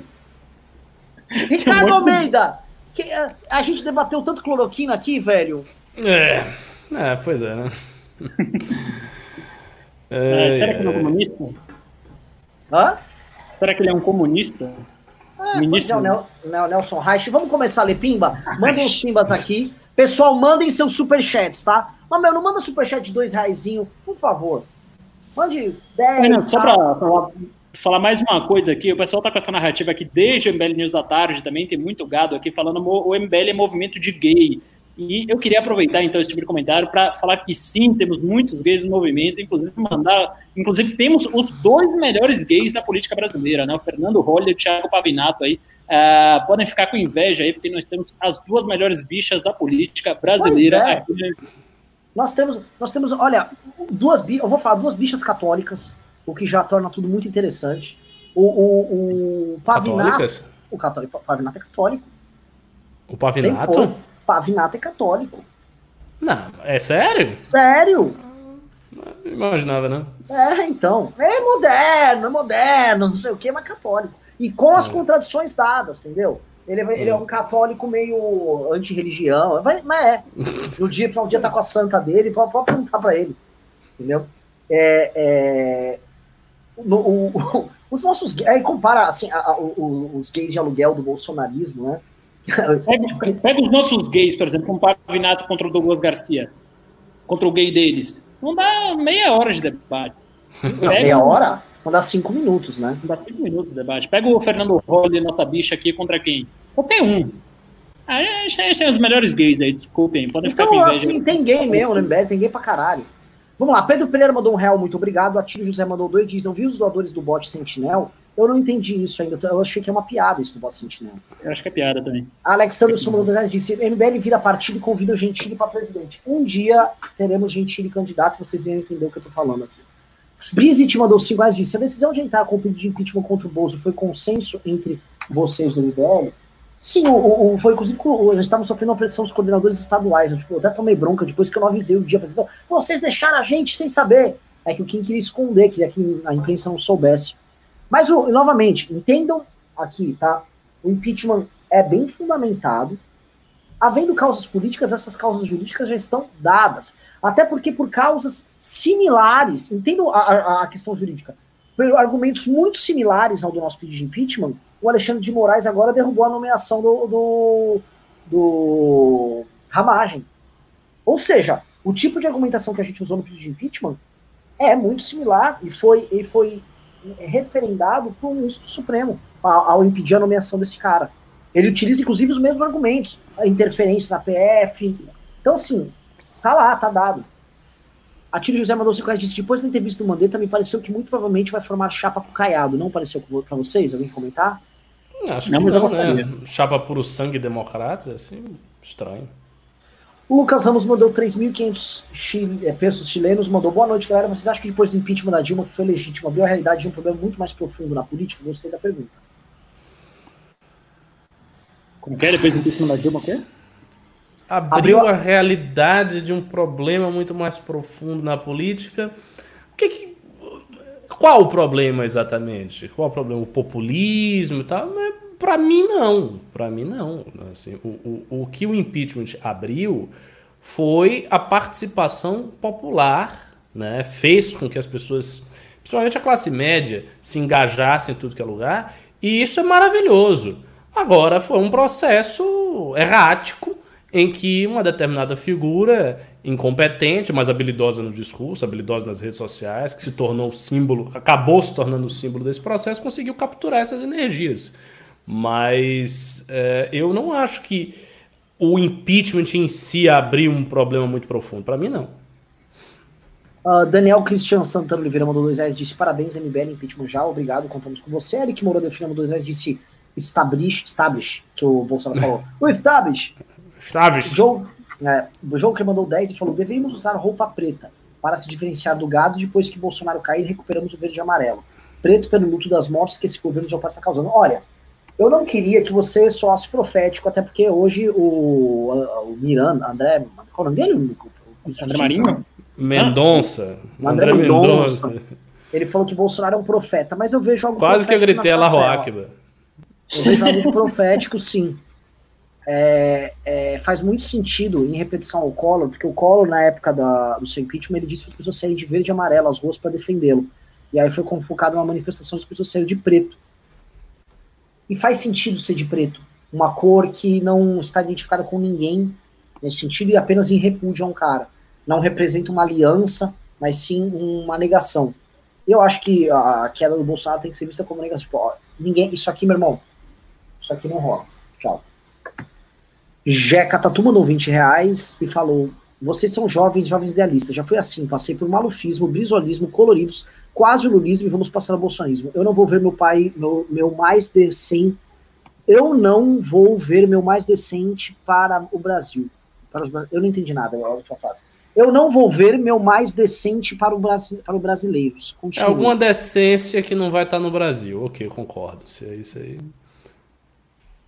Tá, olha, ele falou um ponto que assim muita gente no Brasil viveu. Ele falou malufismo, brisolismo, coloridos, quase o lulismo e vamos passar pelo Bolsonaro. É isso, cara, é isso. Tem muita gente problema, problema que acha que o bolsonarismo é a forma de encerrar todos os anteriores. O problema é que os anteriores também achavam que era uma forma de encerrar os anteriores.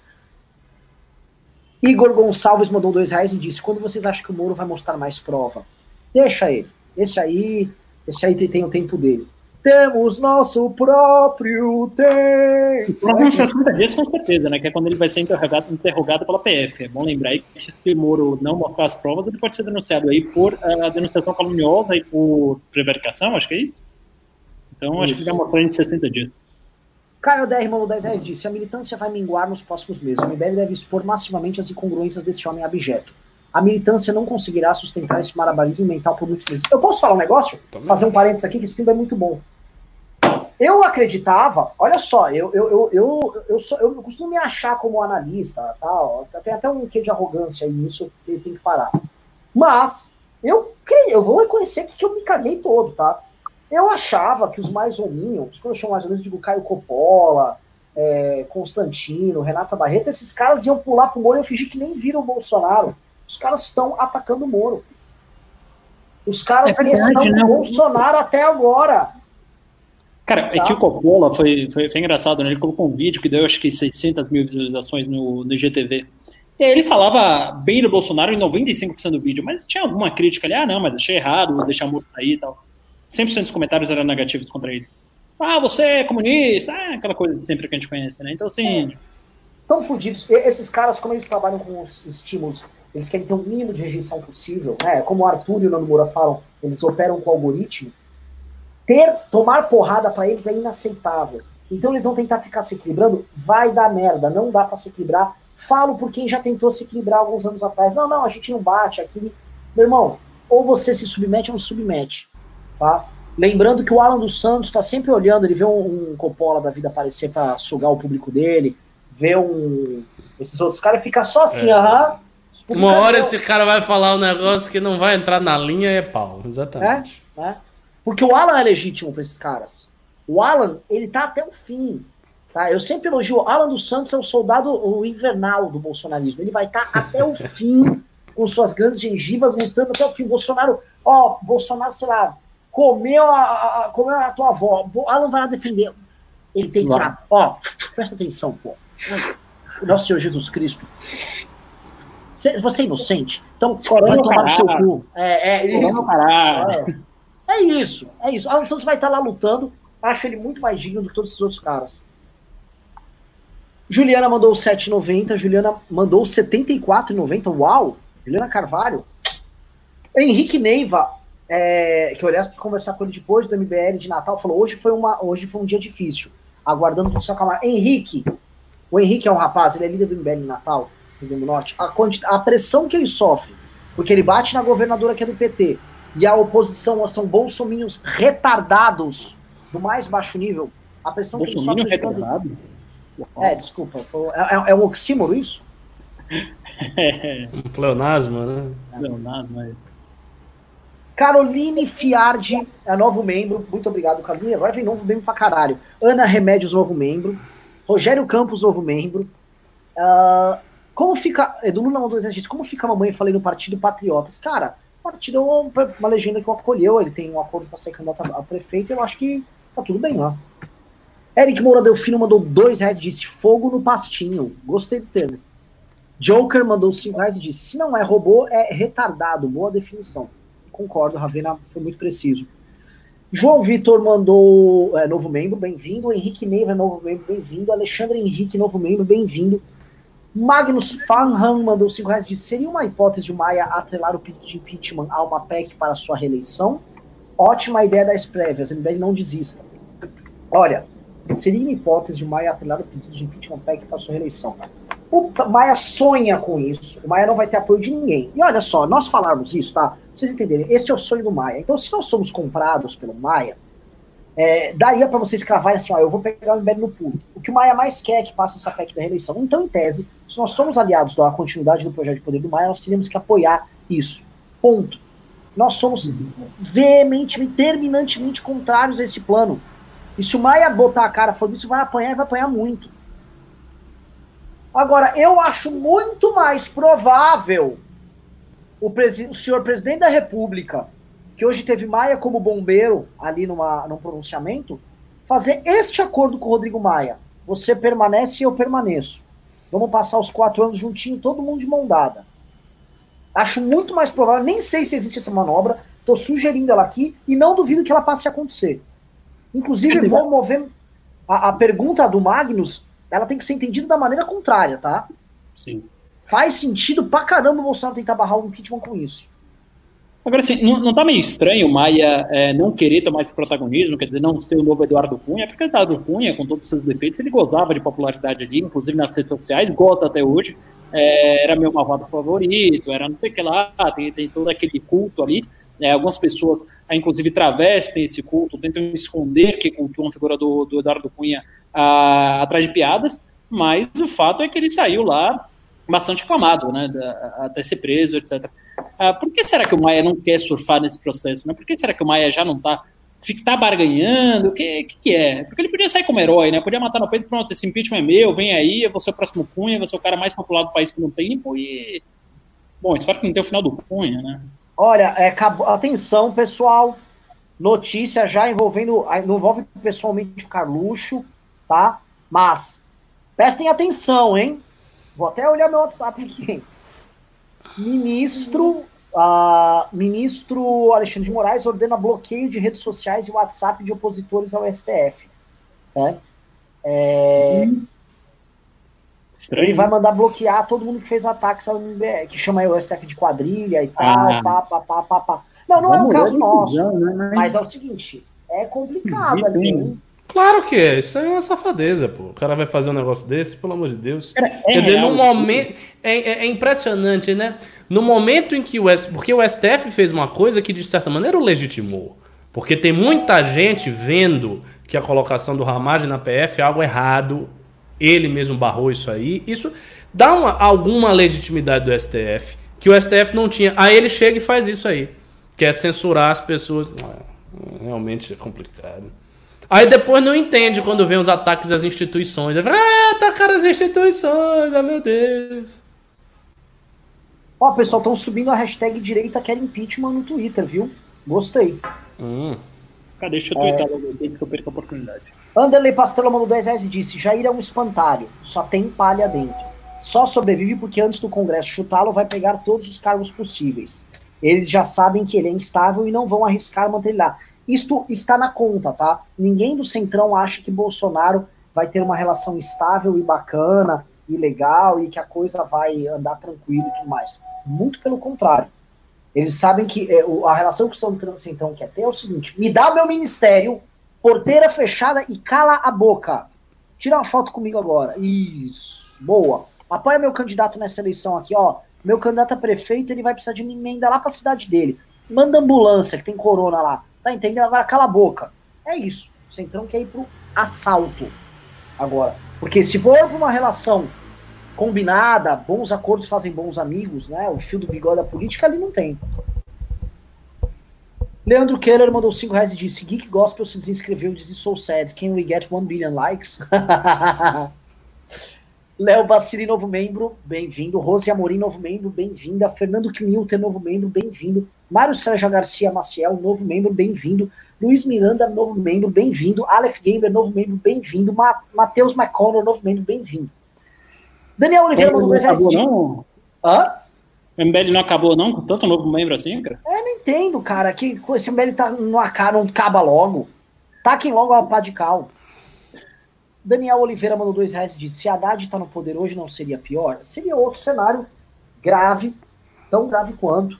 Não sei como é que estaria, tá? Eu acho que se, o, se o PT ganhasse, ia ser muito complicado a gente fazer qualquer exercício de futurologia, porque eu acho que não é que ele não assumiria. Eu acho que nós temos gravíssimas convulsões sociais e problemas na própria federação. Sudeste e Sul não ia aceitar o resultado da eleição. Ia começar assim, né? Bolsonaro, o candidato ia falar que a urna foi fraudada, iam querer é, judicializar a eleição, ia ter manifestações gigantescas, e vai ter gente acampando, não querendo deixar o, o Haddad assumir o Palácio Planalto, e eu acho que ia, ia ficar o Temer interino mais um tempo. É verdade. Mas em 2022 não é assim. 2022 não é assim, concordo, de não migrar. Phelps em 5 reais, dependendo do dia, se eu estivesse visitando, não ia sobrar nada mesmo. Não lembro qual é o contexto. Fluminense Futebol Clube é novo membro aqui. Matheus Gabriel, novo membro. Canal do Mecai, dois reais. O MBL aceita membros para a monarquia? Sim. Meu irmão, inclusive, é monarquista. O MBL aceitou um muçulmano pró-charia, pô. Pró-monarquia, tranquilo. Um baiano progressista, um, um gay de Umbanda. outro, um outro gay católico ultramontano, quase indo para Opus Dei. É, Rafael Oliveira, novo membro, bem-vindo. John Mano O que acham das novas teorias do Caio Copano? Eu não acho que são teorias. O Caio Copano não tem teorias. O Caio Copano ele tem um, uma lógica que ele quer argumentar para poder agradar pessoas específicas que grandes que acho que ele quer ficar próximo. E acho que ele precisa fazer valer o contrato que ele tem com a CNN. Lembrando que a CNN é uma rede governista e ele tá lá no papel de ser governista para eles, né? Não tem muita teoria, não. Gente, assim, ele é isso que você falou, Caio Copano. Eric Moro deu filme do 10 disse: Vila rescindiu com a Jovem Pan. Sim, mas ele tá bombando no, no YouTube. É um cara que, que caiu para cima. Roberto Magalhães, novo membro. Marco. Aliás, impressionante. Você quer fazer isso aqui do Vila, né? Impressionante quando o cara tá, tá na. Ele compra a tese certa, como ele é recompensado mesmo sendo demitido. Mas imagina uma coisa, gente. Tereza Mascarenhas mandou dois reais, muito obrigado. Marcos Nardes falou: melhor época para lançar um aplicativo. Gianfranco Priviteira, novo membro, bem-vindo. Marcos MM Freitas mandou 10 reais e disse: Bozo puxando o saco de Toffoli e Gilmar em rede nacional. E o gado subindo hashtag no Twitter contra o STF. Esses caras se informam no WhatsApp do. Ah, é verdade, vocês viram isso? Não, o quê? O, o, o, o Bolsonaro hoje ficou na maior lambeção com o Toffoli e com o Gilmar. E olha, a galera não lá, STF, vagabundo. Teve, hashtag, teve duas hashtags contra o STF hoje. Sim. Porque, óbvio, ah, STF vergonha nacional. O gado atacou isso. Ai, que delícia, cara. Ai, que delícia de AI5 é esse, viu? Ô, ô, deixa eu falar um negócio. Atenção, alerta. Toca o alerta aí, galera, nos comentários. Atenção, seu boiadeiro. Tem um monte de, de gado postando 38 nos comentários. Quero que a moderação bloqueie esse 38 já, que, que moderação incompetente. E quero que vocês lacem. Mandem mu e mandem imagens de bovinos aos montes aí pro gado baixar a bola. Vamos lá. É... Eric Césio, novo membro, bem-vindo. Matthews McConnor mandou dois reais e disse: Não sou bot. Marcelo fala assim, Matthews McConnor. Tá bom, Matthews McConnor não é bot? Uh, não, é que McConnor. Bruno ah. Pires, Bela, novo membro. Arthur Perucci Riguetti mandou 5 reais e disse: Galera, se o Bolsonaro chamasse vocês para uma conversa séria, o que o movimento faria? Digo, sentar à mesa para discutir o Brasil seriamente. Iríamos. Bolsonaro não vai fazer isso. Se ele fosse fazer, ele já teria feito. Sim, sim. Mas assim, mesmo hoje, eu iria lá e ia falar todos os erros que ele está cometendo, ia falar o, o, drama que ele causou e o problema de, de se eleger enquanto marketing também. Xibit mandou dois reais, disse Renata Barreto e chamou vocês de moleques. Algo a dizer? Ela não dizia isso quando ela gostava de nosso caminhão de som para discursar, né? Ela tá falando uhum. isso. Ela tá falando isso hoje porque a função dela, inclusive, ela é uma dessas pessoas que a gente falou, ela, ela tem uma função profissional de puxar saco do governo. Natural, super. Não, não respeito, não, não vou ficar fingindo, mas É isso, deixa ela, deixa ela fazer isso aí, que é um papel muito digno, viu? Vai muito longe. Vander Schultz Natlin mandou 5 reais. Obrigado. Matthews McConnell mandou 5 reais. Disse: novos membros coloquem foto de perfil. Verdade. Caralho, tem pimba, hein? Sodré Rony mandou 5 reais. Disse: vocês acham que o sistema presidencial no Brasil está falido? E não seria a hora de experimentar outros meios de governo como Eu sou dessa tese. Ricardo é contra, o Vavena é a favor. É, vamos lá, próximo pimba. Ah, outra coisa, o programa já era para ter acabado e estamos aqui no pico de audiência de 2.600 e 2.600 pessoas, tá? É... Cadê, cadê, cadê, cadê? É tá acabando. Ah, cadê aqui? Cadê? Assim, estão, encer... estão encerrados os pimbas. Encerrados os pimbas. Quer tentar, mande 50 reais. Se mandou menos, eu não vou ler hoje, assim, eu não leio mesmo. É de 50 para cima. Vander Schultz Nothing mandou 5 reais. Uh, Rafael Mesquita, novo membro, bem-vindo. MC Mari mandou 5 disse, MBL daqui a pouco vai ter que responder por incitação à farra do boi. Pois é, o ministro Ricardo Salles já está atrás da gente. Só de que ele, ele passa ele não liga muito para essa área, então a gente não vai nem nunca vai receber. Bruno Ruggieri Fossi, novo membro, bem-vindo. Renan de Carvalho mandou 10 reais disse: Meu sogro e minha sogra e toda a família em volta são gado. Percebo que realmente para essas pessoas Bolsonaro não é somente o do PT, é a religião evangélica. É assustador. Tem saída? Bom, boa colocação. Querem falar? É. É, é, é, se é uma coisa de religião, se é, se é voto assim de igreja, que a igreja mandou e tal, difícil quebrar, viu? Aí vai ser difícil quebrar. Mas eu acho que as igrejas não vão ficar com o Bolsonaro também até o final, não. Acho que nem isso. Às vezes é um perfil, não são todas igrejas, óbvio, mas existe um nicho minoritário do, das pentecostais, neopentecostais, que a pessoa está tão acostumada a acreditar cegamente em alguma coisa, né, no caso daqueles pastores picaretas, etc., um nicho pequeno de igrejas, é, que aí acho que ela tem um perfil a atender a acreditar em pessoas tão cegamente aí, né. Acho que talvez. E, e eu, acho que pra, eu acho que para essas pessoas é, é, a pauta moral nunca. A, desculpa, a pauta ética é muito diferente da pauta moral. São duas coisas que caminham separadamente para eles, tá? A defesa de uma pauta moral que soe como, por exemplo, a defesa de Deus. É, hoje, no discurso do Bolsonaro de posse aí do, do da Justiça, ele falou em Deus várias vezes, até porque o cara era terrivelmente evangélico. É, ele quer, o Bolsonaro quer criar essa identificação porque acho que ele quer fazer esse colchão eleitoral de proteção. Sim. sim.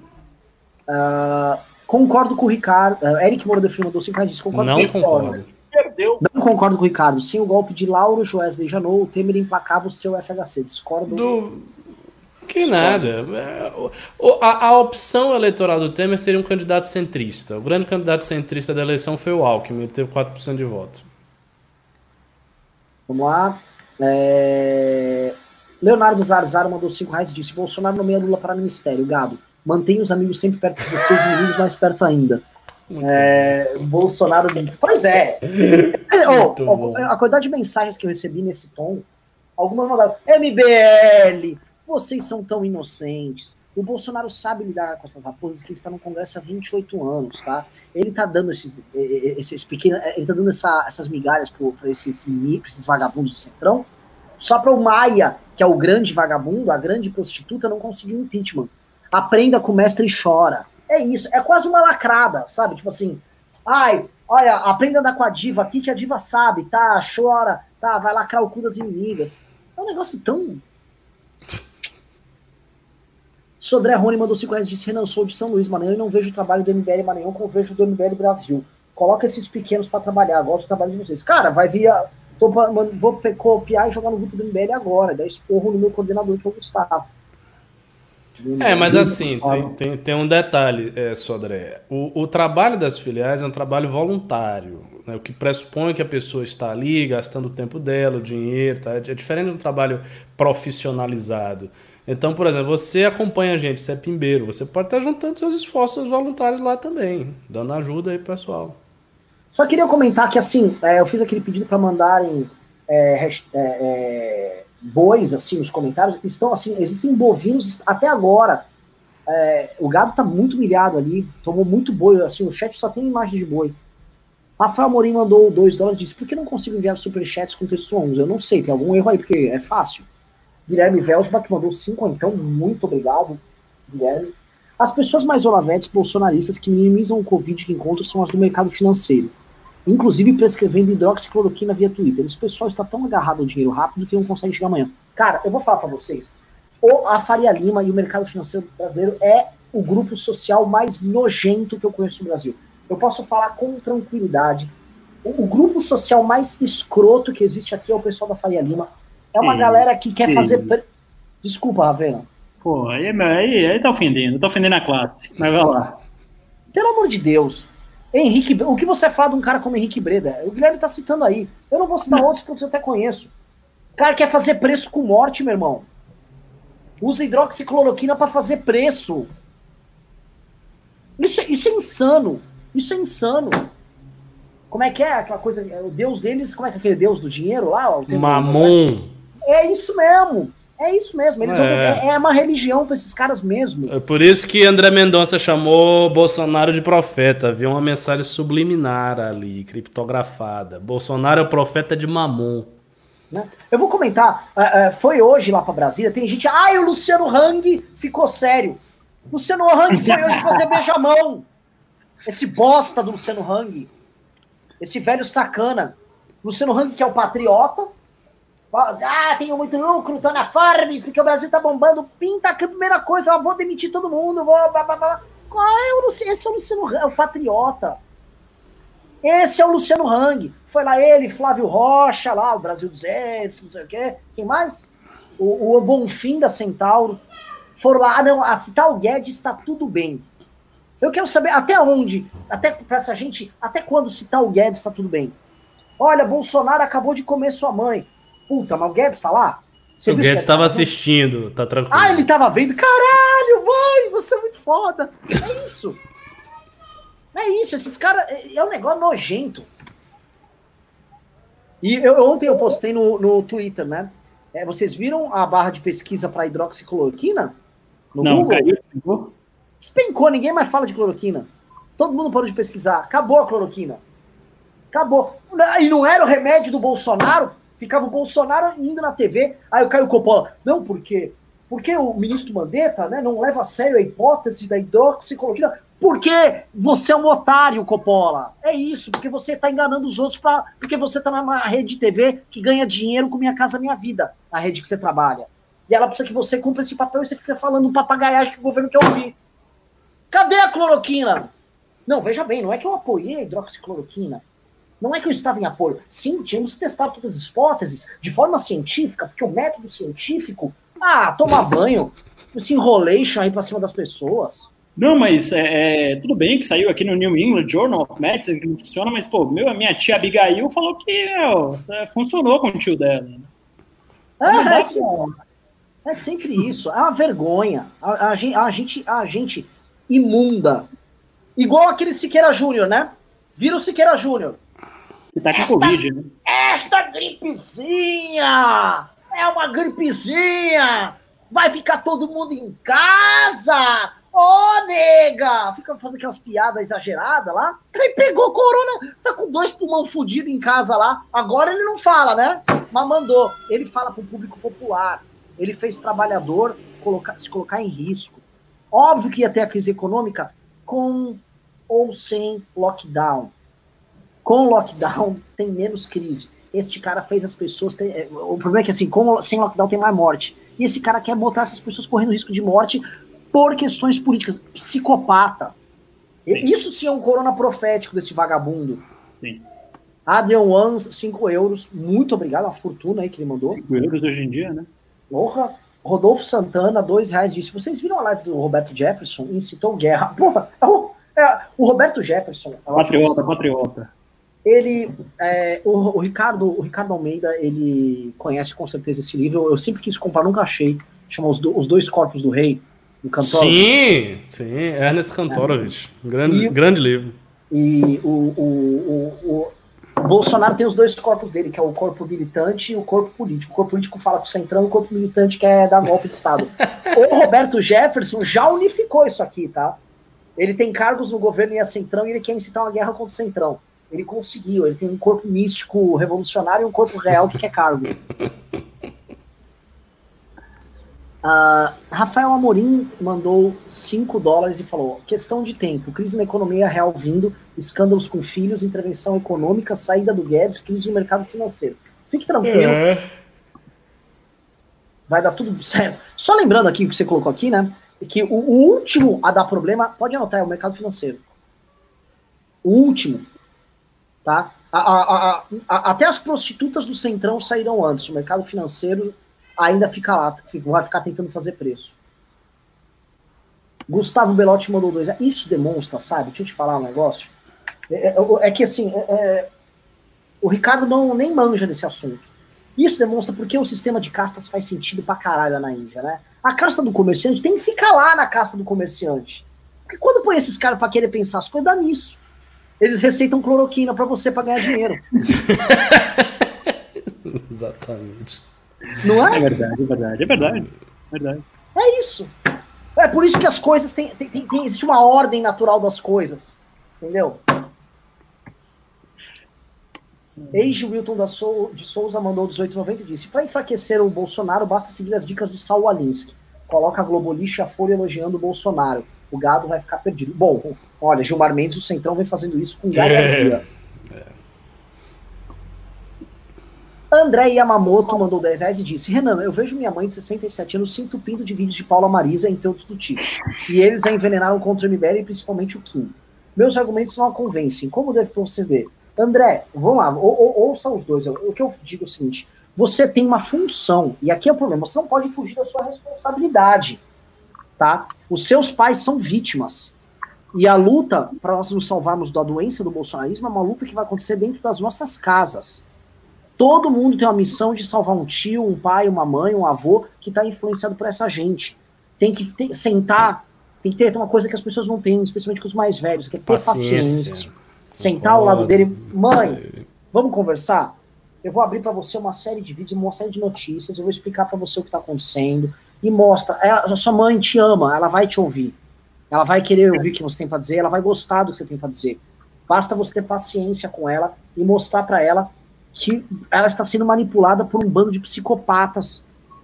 Tá? O Nando Moura e nós temos vídeos muito bons sobre a Paula Marisa. Tá? Tem um vídeo que a Paula Marisa fala, inclusive, que ela é. O Arthur também tem que ela fala que a. Eu, go eu gosto de fazer o mal, não sei como é que alguém me segue. É verdade, é verdade. É, é, aquilo ali é uma piada. Eu, eu sei qual é esse Não vídeo. é uma piada, não é uma, não, é uma piada. piada. É, é, lógico que é uma piada. Claro. Tá falando, estou aqui no Twitter só para sacanear, só para ofender mesmo. Mas, é, mas o contexto é um contexto chama, de piada. Não, não, não. não, não dela com porca. Eu tô aqui para isso mesmo, se é piada. É que, Ricardo, o problema é o seguinte: ela pode até falar num tom jocoso e ela acreditar que é uma piada, mas ela está fazendo uma piada, brincadeira, se gabando. É como se fosse assim: um cara que sai com muitas mulheres assim, ô, oh, é que você tá com comedor aqui, porra. Ontem comi três ontem, tá? Aqui é foda. Você sabe que é, é Conhecemos um personagem próximo que faz isso, né? Não. Então, não, mas, mas tudo mas... bem. Você sai comedor, não tem problema. O problema não, é que você coloca foto dela de. de, de é, eu, eu lembro desse vídeo ali. Não, não, não é, vi nada demais. É, eu fico chamando ela de gorda mesmo. Sabe? Não, assim, eu, o, eu, eu acho assim, o que você tem que mostrar para as pessoas idosas? Mostre os fatos. Mostre os fatos. Se você mostrar os fatos e tiver paciência, mostrar tudo e tal, a pessoa pode ser convencida. Entendeu? Agora, assim, é... quando a pessoa já está em Paula Marisa, quando já está ali entubada, com vidro no, no, pulmão, lá quando está assim, no nível muito ruim, tem que ser cloroquina com azitromicina. Agora. quem, te receitou, quem te receitou isso? O filho do Alaska Black? Foi o. Não, foi o Beltrão. Aí o, o meu pai, outro dia eu peguei ele, né? Mas eu peguei ele bem no começo, você tava na tosse seca ainda. Ele falando: Ah, mas a Globo tá inflando um pouquinho, tá espetacularizando esse coronavírus, né? Aí eu consegui pegar ali no começo, não precisa internação nem nada, mas eu falei, pai, não, vamos olhar aqui o resto do mundo, vamos ver, não tem nada de Globo inflando nada aqui, tá? É, as coisas estão tão críticas mesmo, tá morrendo gente sim, tá, tá, a situação tá, tá bem ruim. Então, você pegar no começo é mais fácil de curar. Agora, quando já tá em Paula Marisa, realmente é, é, é mais difícil. Diego Amarante mandou 3 mil ienes japoneses e falou: o fanatismo é uma doença e o seu principal sintoma é a vergonha. O problema do Brasil é o fanatismo por religião, futebol e principalmente por política. Eu tô falando para você, cara, Diego, que não há fanatismo.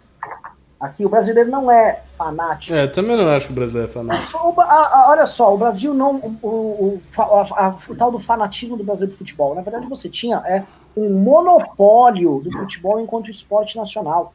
Por isso que você tinha muita gente assistindo futebol, mas o, qualquer país europeu você tem taxas de pessoas indo ao estádio, taxas de ocupação de estádio em qualquer campeonato maior do que o campeonato brasileiro. Nos Estados Unidos as pessoas vão mais aos estádios do que aqui no Brasil. As pessoas gastam mais com seu time de futebol do que no Brasil. Não há esse fanatismo de futebol. Também não há um fanatismo religioso no Brasil. O Brasil é um país que você está tendo uma descatolização e aí uma parte da população está ficando evangélica e o restante está ficando ateu, laico.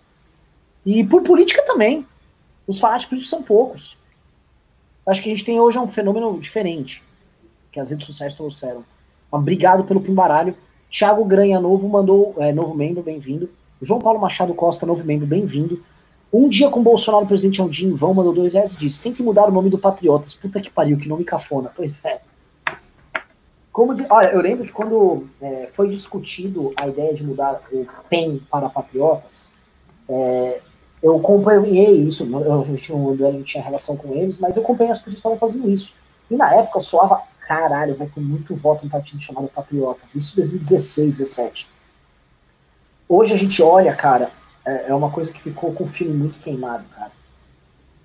Pra gente ver como o nacionalismo e o patriotismo no Brasil são coisas que você tem que ter muito cuidado, muito cuidado. Que a chance de virar um negócio ridículo e bufo e, e autoritário é assim. Roger Alves, novo membro, bem-vindo. Ramiro Maia mandou 7,90, muito obrigado. Adrian One mandou 10 euros. Pô, isso é o que? Quase 70 reais, Ravena. Sim, É, sim. Se o Congresso ou o STF nada fazem, existe a possibilidade jurídica de organismos internacionais darem um basta ao Bolsonaro, julgando no que diz respeito à pandemia Covid-19 por crime contra a humanidade? Olha, eles não têm jurisdição sobre, por exemplo, o Brasil. Ah, vocês vão tirar ele do poder aqui e tal. Para ele ser julgado por crimes contra a humanidade, isso é complicado. Eu não sei. Eu acho que assim, um cara que tá no poder nunca é julgado dessa forma, só quando ele é pego, tipo Slobodan Milosevic. O que vocês acham?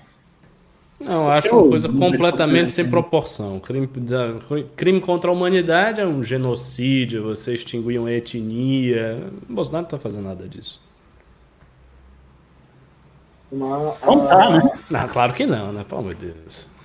Vamos lá. Uh, Denizar Pereira mandou 10 reais e disse: Renan, curiosidade, qual é a sua opinião sobre os grupos separatistas para fugir dessa pandemia política? Seria. Qual a sua opinião sobre os grupos separatistas para fugir dessa pandemia política? Seria o marketing o atual quarto poder? Falavam que a imprensa era o atual quarto poder, né? É, o marketing digital, a comunicação, acho que a internet é o quarto poder, isso é muito claro. É, que grupos separatistas para fugir dessa pandemia? Não entendi. Grupo separatista mesmo? Tipo, fazer? Eu acho que a gente tem uma crise aí louca vindo pela frente, mas não dá para falar em separatismo, mas a gente vai ver brigas na federação. Eu acho que isso podemos ter. A Baticiaba no 2 reais diz triste ver, viver num país governado por psicopatas. Sim. Sim. Júlio César, novo membro, bem-vindo. Sim. Juliano Silva, 10 reais. Pelo amor de Deus, temos que fazer algo com os canais de governo aqui no YouTube. Tal de notícias da hora e outros. A deputada faz um vídeo na hora eles publicam tudo na cara. Dá, dá uma ideia aí. Eu acho que o YouTube ele tem que ter uma política muito específica com canais que produzem notícias falsas, sim. E olha que sou eu do MBL falando. Tem canais que levam pessoas a erro de forma grotesca, grosseira, grosseira. O YouTube já tem uma política de, de ferrar o algoritmo desses canais. Né? Eu sou, eu, assim, eu falo, pô, eu sou a favor da livre circulação de informação, tal, blá, blá, blá, blá, blá. Mas ganhar dinheiro com a plataforma, fazer com que os anunciantes da plataforma monetizem canais cujo objetivo é ganhar dinheiro fazendo notícia falsa em prol de um projeto político, temos um problema dado aí. Um problema que a, a empresa Google, dona do YouTube, tem que lidar. Tá? Esses É, canais pro- têm de monte. O problema, Renan, é qual o critério que vai ser aplicado aí. Vão aplicar um critério efetivamente científico e sério para distinguir o que é notícia falsa? Ou vão aplicar critérios do tipo discurso de ódio? O MBL falou mal do, sei lá, da esquerda. Discurso de ódio, não pode. O problema é esse. Tem um O monte que a gente mandou- teve, é, o que a gente viu no Facebook, nós vimos isso no Facebook, era o contrário, era aplicação de critérios muito ruins para calar a boca de discordâncias políticas. Isso é o que se viu. Inclusive vitimando várias e várias páginas do MBL certa, certa feita. Olha, todo mundo mandou eu ler, olhar o zap. Eu entrei no zap aqui. Eu acho que é isso. Aqui, o nosso amigo lá de, de São José, o Gustavo Belotti, falou: Mano, tu não leu meu pimba, caralho, toda vez isso. Se fuder, falou meu nome e não leu o pimba. Tá todo mundo olha o pimba. Eu não li. Qual o pimba? Manda, manda, manda o pimba aí que eu leio. Reposta aí. Juliano Silva mandou 10 reais. Ah, esse já foi. Leonardo Oliveira mandou 5 dólares com C. É o que mesmo? Canadense, ah, acho. Canadenses, isso. Esse robô e retardado partiu fazer montagem dos bolsogados com o símbolo da Red Ribbon do Dragon Ball. Fica a sugestão, gosto muito. Gilberto de Couto Júnior mandou 10 reais disse: O que vocês acham de projetos desenvolvimentistas como o Pro Brasil? Acho que o Ciro Gomes gosta. É, como vocês veem aí? Sem preconceito, tá? Assim, em tese, o MBL é contra. Acho isso uma visão adequada, mas que, como vocês veem? Não sei, não tenho opinião formada. Não examinei o projeto, não sei. E na, na verdade ele não está pronto, né? Tá todo pronto? Não tá, né? Não saiu a público. Não, tinha, tinha uma ideia lá. Eu, eu não tinha conhecimento suficiente para falar, ainda mais no momento de crise, muita gente fala que tem que investir mesmo, que tem que ter investimento público. É, não sei, isso é, relativo ao déficit fiscal que você vai gerar, crise de confiança, o Brasil vai quebrar, enfim, é uma série de faturas muito complicadas que não, não me arrisco dizer, não. Robson Dirschnabel, novo membro, bem-vindo. Posso falar uma coisa muito estranha? A maior parte dos novos membros aqui tem nomes alemães, né? Muitas pessoas com nomes alemães. Pô, não sabe que tinha tanto alemão no Brasil, velho? O nome Você comprado bot na Alemanha, né? É, uh, urgente, atenção pessoal, é para comemorar e mandem palminhas, tá? Palminhas aqui, que isso, mano, traz esperança pra caralho. Hashtag tá lá nos Trending Topics já no Twitter, subindo. Hashtag direita quer impeachment. Maravilhoso. Maravilhoso. Isso é sinal alvissareiro de que a direita tá renegando o Bolsonaro e que há vida independente desses gados malucos. E Gustavo Belotti, que o, o injustiçado mandou seu pinguinha de dois reais e falou: atacamos a Moedo porque não quis apoiar o Bonoro em 18. Eu não sei, o MBL talvez tenha dado alguma pancadinha ali no turno, não me lembro disso. Mas se deu, uh, é, a gente apoiou o Bolsonaro, acontece. Agora é o seguinte, continuamos cobrando enfaticamente o Partido Novo para adotar uma postura similar à nossa. João Amoedo, nas suas redes, e alguns deputados eu vejo, em especial o Rene, estão se posicionando. É, Fábio Osterman também se posicionando. Os Mitrô, demais. Mitrô também? É. Tirando estes, tá? Então, João Amoedo, Mitrô, Fábio Osterman e. Rene. Rene, eu acho que há um déficit de, de posição do novo, há covardia aí. Tá? E há bastante covardia. Acho que o novo institucionalmente tem que se posicionar mesmo. Que eu vou lembrar, tá? Nós cometemos muitos erros também no processo de impeachment. Um deles é tratar todo mundo como amigo e aliado enquanto a gente era bucho de canhão. Não vai rolar dessa vez, tá? Nego do novo. Pô, tô falando com um cara do novo aqui, tá? Desculpa, Ravena. Nego do novo, que vier aparecer na eleição, ficou quieto. Eu vou dar um exemplo. O Sabará tem um candidato a prefeito aí, Ravena. Vê, vai aparecer na eleição. Não, veja bem, eu estou... Vai, veja bem o caralho, meu irmão, seu covarde de bosta. Vai ter que falar do assunto sim. a gente fica aqui carregando o bucho, o bucho carregando toda a carga aqui, aí eles ficam lá quietinhos olhando. Aqui, ó. Não vai ter mais. Isso não vai ter mais. Tá? Uma coisa que o MBL nunca mais vai fazer. Crítica, inclusive, que o Ricardo fez. Né? Nós ficávamos quietos quando criticaram. Bateu na gente, apanhou. Bateu na gente, vai ter revide. E não trabalhou e quer aparecer, ah, estamos juntos aqui, aqui. A gente vai cobrar de todo mundo. A história vai cobrar muito de quem está se silenciando de coisas como essa, né? Acho que. É o que você falou, o novo, acho que a maioria, inclusive quadros muito institucionais, João Moeda está se posicionando muito veementemente contra Bolsonaro, aliás, eu fez desde a eleição. É, em algum momento ali escorregou e, e, e falou que estava torcendo pelo Bolsonaro, mas enfim, está se posicionando firmemente, mas acho que falta muito posicionamento de alguns quadros é, que você falou aí, enfim.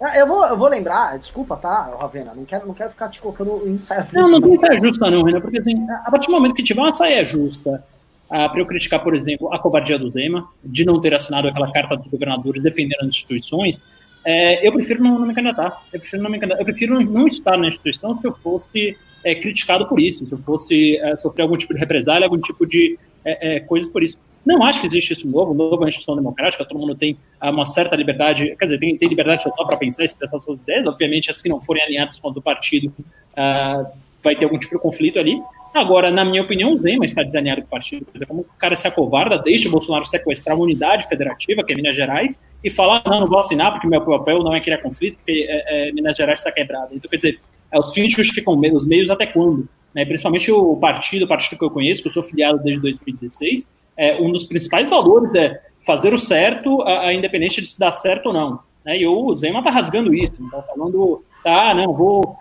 pela... A, a, pelos repasses da União para Minas Gerais, eu, eu deixo o Bolsonaro sequestrar, fico caladinho, fico quietinho aqui e deixo ele atacar as instituições, deixo ele atacar a democracia, deixo ele atacar o, o liberalismo. Então, assim, sinceramente, entre eu e Zema, acho que o Zema é que está desalinhado com o partido. Então, assim, eu tenho liberdade para criticar, duvido que alguém venha aqui a fazer algum tipo de represália por isso, e se isso acontecer, obviamente, não. Maravilhoso. Não, não, o meu ponto é o seguinte, tá? É, teve candidato a prefeito, pré-candidato a prefeito do Novo, falando em ah, é só a favor do lockdown vertical e acha cloroquina uma baita alternativa. Eu vou cobrar. Eu vou cobrar. Eu vou cobrar. Quando botar a cabecinha para fora, vai lembrar. Cadê a cloroquina, meu irmão? Será cobrado. É, antes, de, antes de continuar, é o seguinte, pessoal. É, ninguém mandou pimba de acima de 50 reais. Então, posso encerrar os pimbas, que o teste do programa está chegando nas suas duas horas. Tá? É, belíssimo programa, mais, uma, mais uma vez, audiência magnífica, maravilhosa, tá? O seguinte, pessoal, estamos com, nós tivemos aí 860 reais de pimba hoje. Queria mil reais. Queria mil reais. Vamos chegar a mil reais hoje para a gente continuar enfrentando o Bolsonaro, tá? Lembrando que o YouTube fica com 30% dessa merda. Por isso que a gente vai ter nosso aplicativo ali, aí vocês vão poder ajudar e o YouTube não vai ficar com nada. Nada! tá? Mas, é, ajuda a gente, novamente, nós tivemos problemas no nosso sistema de filiação, porque o sistema de filiação, a galera para de pagar naturalmente no meio de uma crise, não vamos cobrar a galera por conta disso, é injustiça, mas se tiver gente disposta a ajudar, ajuda a gente a responder essa figura, vocês aqui, fica mais uns 5 a 10 minutos, e vamos pedir, fazer um pedido, tá? É, subir a tag no Twitter, quem está saindo da live, vai no Twitter, é rapidinho, hashtag direita quer impeachment, se bobear, posta 4, 5 vezes. Se a gente, a gente oh, o André Pastrello deu vintão aí? Opa! Grande delay. Já vou ler aqui, inclusive, ó. Pacto federativo existe porque há estados ricos que sustentam estados podres. E enquanto os estados ricos ficarem pobres pela crise, vão precisar dos recursos que mantêm para fora. Separatismo vai ser uma conversa recorrente. É, é, um ponto, é um tema interessante. O problema é que esses recursos eles são recursos extraídos via impostos federais. E aí vai para a União e a União ela redireciona é, isso. Né? E eu acho que ah, como vai ser feito? Então, vai, os estados vão reter, por exemplo, os impostos com imposto de renda, os impostos federais em geral. Aí se tem uma, a primeira briga não é nem com os outros estados, é uma briga direto com o governo federal, é uma briga com a União. O Eduardo Bezan falou, deem bloco, mandou 20 reais, falou, deem bloco no Constantino. Ele fica atacando o perfil oficial do MBL toda hora no Twitter. Combinem de bloqueá-lo todos juntos. Peçam, por favor, para a Vera Magalhães bloquear também. Eu já falei pessoalmente, eu, eu bloqueei o Constantino, tá? ele fica me atacando, mas o, o função dele, né, ele, ele está lá para ficar atacando os outros, tá? As pessoas, ele, é. ele, isso é uma função dele. Quando você bloqueia, você não consegue ficar dando muito essa munição para ele. Acho que a Vera tinha que bloquear, falei já para ela, ela não bloqueou. Acho que o MBL todo mundo tem que bloquear e Constantino fica falando isso. Ele é um fala barato, tá com a credibilidade no buraco.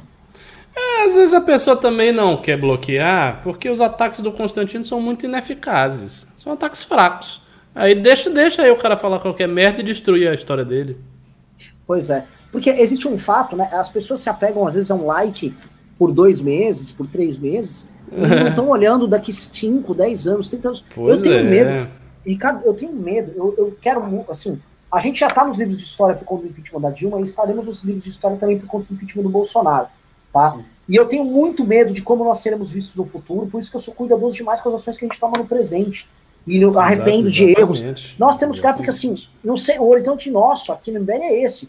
É que história incrível nós vamos construir para a gente poder contar com orgulho daqui a alguns anos. Esses caras que se vendem por migalha, o nome deles na história vai estar, tá, nem vai estar tá na história. Esses caras vão ser esquecidos como ratos. Que é isso que eles estão fazendo, cara. Eu não sei como é que esses caras não têm essa dimensão. É. Jeca Tatu mandou 100 reais, parabéns. Marcelo Burati mandou 54,90, falou avante MBL. Hashtag direita quer impeachment. MBL Bento Gonçalves, caralho, grande MBL de Bento Gonçalves. Preciso visitar essa cidade. Pedro São Martin mandou 18,90 e nós batemos os mil reais. Parem de mandar pimba. Teve mais? O, o, o, o... Teve, teve. O Maurício mandou aqui mais 54 reais. Mandou? Maurício Buraco mandou mais 54 reais, falou avante MBL, direita quer impeachment, MBL... Ah, você já leu esse? Já li, tá. li sim. Então, acabou, batemos os mil reais. Vamos, vamos pagar folha! Vamos pagar folha dia 5, tranquilão. Primeiro bem pago. Obrigado, gente, de verdade. Encerramento aí para vocês. Valeu. Por favor. Marcelo? É, é, oi, desculpa, não, é, só queria agradecer mais uma vez aí pela audiência, muito obrigado, é sempre um prazer estar aqui nessa live, obrigado Renan pelo convite. Meu momento blogueirinha da noite, sempre falo aqui, me sigam no Instagram, arroba Marcelo Castro MC, arroba Marcelo Castro MC, muito obrigado mais uma vez pela oportunidade de estar aqui com vocês nesse brilhante debate. É, é, bom, mesma coisa, vou agradecer aí a audiência, também vou pedir para vocês me seguirem, mas não no Instagram, não precisa seguir no Instagram não, que eu não boto nem foto lá direito, pode, eu não sei, eu boto o Instagram, eu não boto foto, tem mais foto da minha filha do que minha, mas siga no que Twitter, bom, que, bom, que tu, no Twitter eu, eu comento bastante, é arroba Ricardo, underline MBL, arroba Ricardo, underline MBL no Twitter, Goodbye. E é o seguinte, me sigam, eu sou o Renan Santos Liberi, estou no Instagram e no Twitter, sigam em ambos, que ambos eu arrumo provocações, tá? Obrigado! Valeu, galera. Valeu. E vamos, vamos, vamos botar para fuder no gado. Beijões.